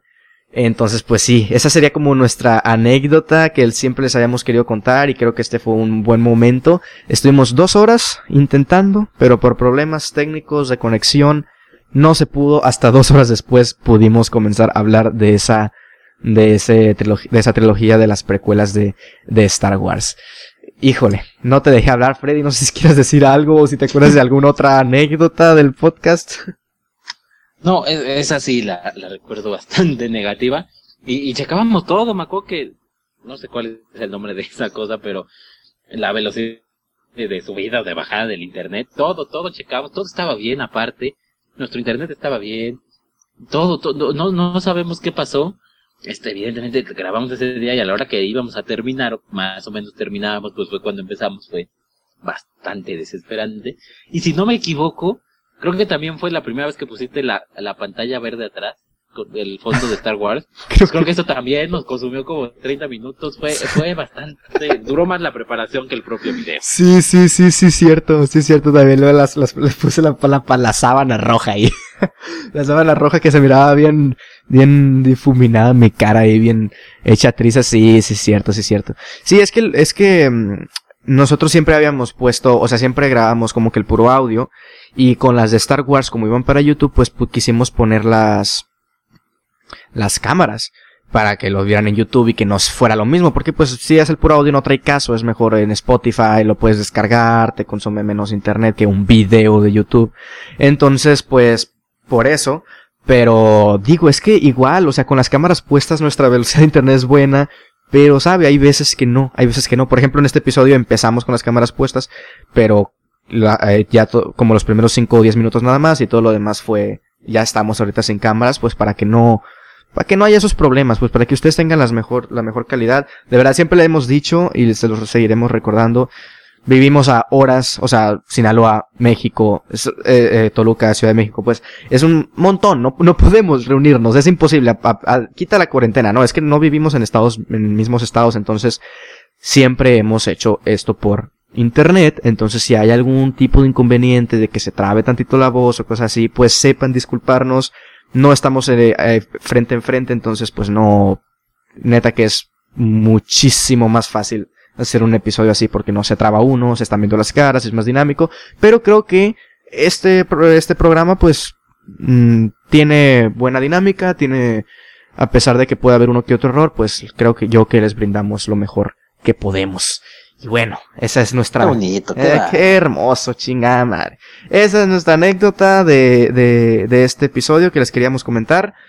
Lo pueden checar en, el, en Spotify o en YouTube también. Ahí está el episodio de las precuelas de Star Wars. Y bueno, 25 y último, nuestro episodio, o nuestros, porque yo puse dos, episodios favoritos de el podcast. Me gustaría que comenzaras tú, Freddy. ¿Te gustaría que comenzara yo? Muy bien. Eh, mira, de, de, entrada sí tengo que decirte que esos de, de Star Wars y, y de Nolan que, que grabamos los, los, disfruté bastante. Pero quizá así con, con invitados y de tres y demás.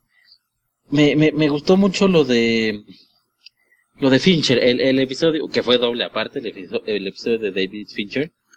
Me gustó bastante, además, eh, grabamos en la mañana, entonces fue algo como diferente. Ah, me agradó me agradó bastante ese, ese episodio, o esos dos episodios, pues que se terminaron dividiendo. Y, y otro, híjole, yo creo que el episodio de The Office, tanto lo estuvimos esperando, tanto lo estuvimos saboreando, que no podía ser de otra forma. Lo disfruté bastante, me reí bastante, además, mientras grabábamos, nada más de acordarme. Fueron dos, dos episodios que, que me gustaron bastante eh, The Office y, y, el dedicado a Fincher, al cine de David Fincher. No mames, Freddy, son los dos que puse yo. Maldita sea. son los exactamente los dos que puse yo, sí, o sea, complementar. El de Fincher es brillante, fueron como tres horas y media o cuatro horas de plática con Riva. Le mandamos otro saludo que también ha estado en el de Berman. Eh, una plática muy interes larga, pero muy interesante, muy enriquecedora. De verdad me, pareció fascinante ese episodio. Y eh, sí, lo tuvimos que dividir en dos porque evidentemente un, episodio de cuatro horas sí era demasiado. O sea, hemos hecho el más largo, creo que fue el de The Office, que, que casi tres horas, pero cuatro horas ya es, ya es mucho. Entonces lo dividimos en dos episodios, pero brillante. Y bueno, The Office también. Una, un episodio que como dice Freddy lo veníamos esperando muchísimo y cuando llegó no decepcionó. Nos reímos recordando episodios, señalamos las cosas que no nos gustaron, eh, recordando escenas, bromas, personajes. Me parece un episodio maravilloso, de los que más he disfrutado sin ningún tipo de duda, junto al de David Fincher. A todos, o sea, todos los disfruto, por supuesto, pero creo que esos dos fueron como además de disfrutarlos, fueron como una plática a un, a otro nivel. Porque las noticias las disfrutamos, por supuesto, grabarlas. Se agarran risas con nosotros, estamos tontos pues, pero son noticias, me explico, y aquí son como The Office, serie que nos encanta, David Fincher, un director muy conocido, y creo que fueron dos pláticas bastante, bastante interesantes. Pero, híjole, hemos concluido, Freddy. Hemos concluido con este especial 50 episodios del el podcast de Osbacine. Muchísimas gracias por escucharnos, muchísimas gracias. No me cansaré de decírtelo, Freddy, porque no sé yo si no hubiese, si no, si no te hubiese tenido aquí, si esto seguiría en pie, porque me hubiese aburrido hace 20 episodios de hablar yo solo, sin nadie, gastándome la voz a lo tonto. Siempre es mejor platicar con dos personas, de verdad, o sea, es plática, la conversación, el diálogo es de dos a más personas. Puedes tener un diálogo contigo mismo, por supuesto, es, es, es bonito, pero siempre es, no sé, me gusta como que sale más dinámico para ustedes, que no se aburran, y para mí también el poder hablar con alguien más que le guste tanto el cine como a mí. Entonces, muchísimas gracias Freddy por estar aquí. Espero que sea muchísimos más episodios de, de estupideces, de inteligencia, porque somos muy inteligentes también, de sentimentalismo, de romance. Chipenos, por favor. Freddy y Osva, claro que sí. Así es, así es. Este, sí, ojalá que haya muchos episodios más. Un honor de verdad compartir eh, micrófonos contigo. Y, y un, una buena experiencia. Va, va a haber muchos más episodios, pero una de las cosas buenas que dejó este 2020 sin duda es el podcast de Osbacine. Y esperemos que así lo considere usted que nos escucha también. Claro que sí. Pues bueno, Freddy, ¿dónde te puede seguir la gente? ¿Dónde te puede leer? Eh, me pueden leer en arroba Freddy Montes, mi cuenta personal, en arroba mxinéfilo si quieren noticias, reseñas, etc, etc. Y ya, yo no tengo Twitch, yo no soy una estrella del Twitch. Ahí está. Pues bueno, a mí, ya saben, mm, lo principal donde eh, a todo le echo ganas, por supuesto, todo lo disfruto, pero lo que primero hice y lo que se sigue manteniendo es canal de YouTube, Osbacine, así simplemente Osbacine lo encuentran, eh, reseñas, eh, curiosidades, análisis, etcétera. Se viene una semana de Halloween bastante interesante con unos amigos también del medio, del cual durante una semana vamos a, primicia del podcast, durante una semana vamos a estar eh, hablando de algo que tenga que ver con Halloween, ya sea recomendaciones, ya sea historia de ta, ta, ta, lo que sea. Eh, eh, por ejemplo, el lunes en el canal de X, no, es que no sé, no, no lo he consultado, así que no diré quiénes son. En el canal de X, eh, todos vamos a tener una pequeña participación de hablando de algo. En el día martes, por ejemplo, en mi canal, yo les voy a mandar lo que me gustaría que dijeran y van a participar en el mío. Así va a ser una colaboración bastante interesante para la semana de Halloween, así que espérenlo por allá. El podcast, por supuesto, que lo pueden escuchar en todas las plataformas de audio disponibles de podcast, ya sea Apple, Spotify, Google, Anchor, etcétera, etcétera. Eh, y bueno, igual, me pueden ver en Twitch, así es, Twitch, esta plataforma que les comenté al principio de directos. Eh, sí, le invertí también a eso mucho, que se lo voy a pagar a mi papá, espero en 20 mil años, una computadora... Que te ves en 105 años pagándolo a mi papá. Sí, sí, sí. Cuatro, o sea, una computadora bastante buena, la verdad. O sea, sí es buena computadora para, para jugar, para tener muchas cosas abiertas, procesos. O sea, eso me va, no, no, no simplemente va todo para Twitch, obviamente me va a permitir renderizar videos a mejor calidad, poder editar mucho más rápido, mucho más fácil, sacar más productos también, pero obviamente pues también la quiero para jugar, o sea, me va a correr juegos como Call of Duty, como muchísimos juegos, de verdad. Entonces, si gustan seguirme por Twitch, también lo pueden hacer como twitch.tv diagonal osva live, osva live con V de, en vivo, pues Osva Live, ahí me pueden estar viendo, ya la encargué, ya espero que el próximo fin de semana me llegue, la vamos a armar y a configurar todo. Pero bueno, muchísimas gracias por escucharnos en este episodio, déjenos sus momentos favoritos, déjenos sus episodios favoritos de este programa en los comentarios, les mandamos un saludo, muchísimas gracias por acompañarnos en esta travesía y nos vemos en una siguiente semana. Adiós.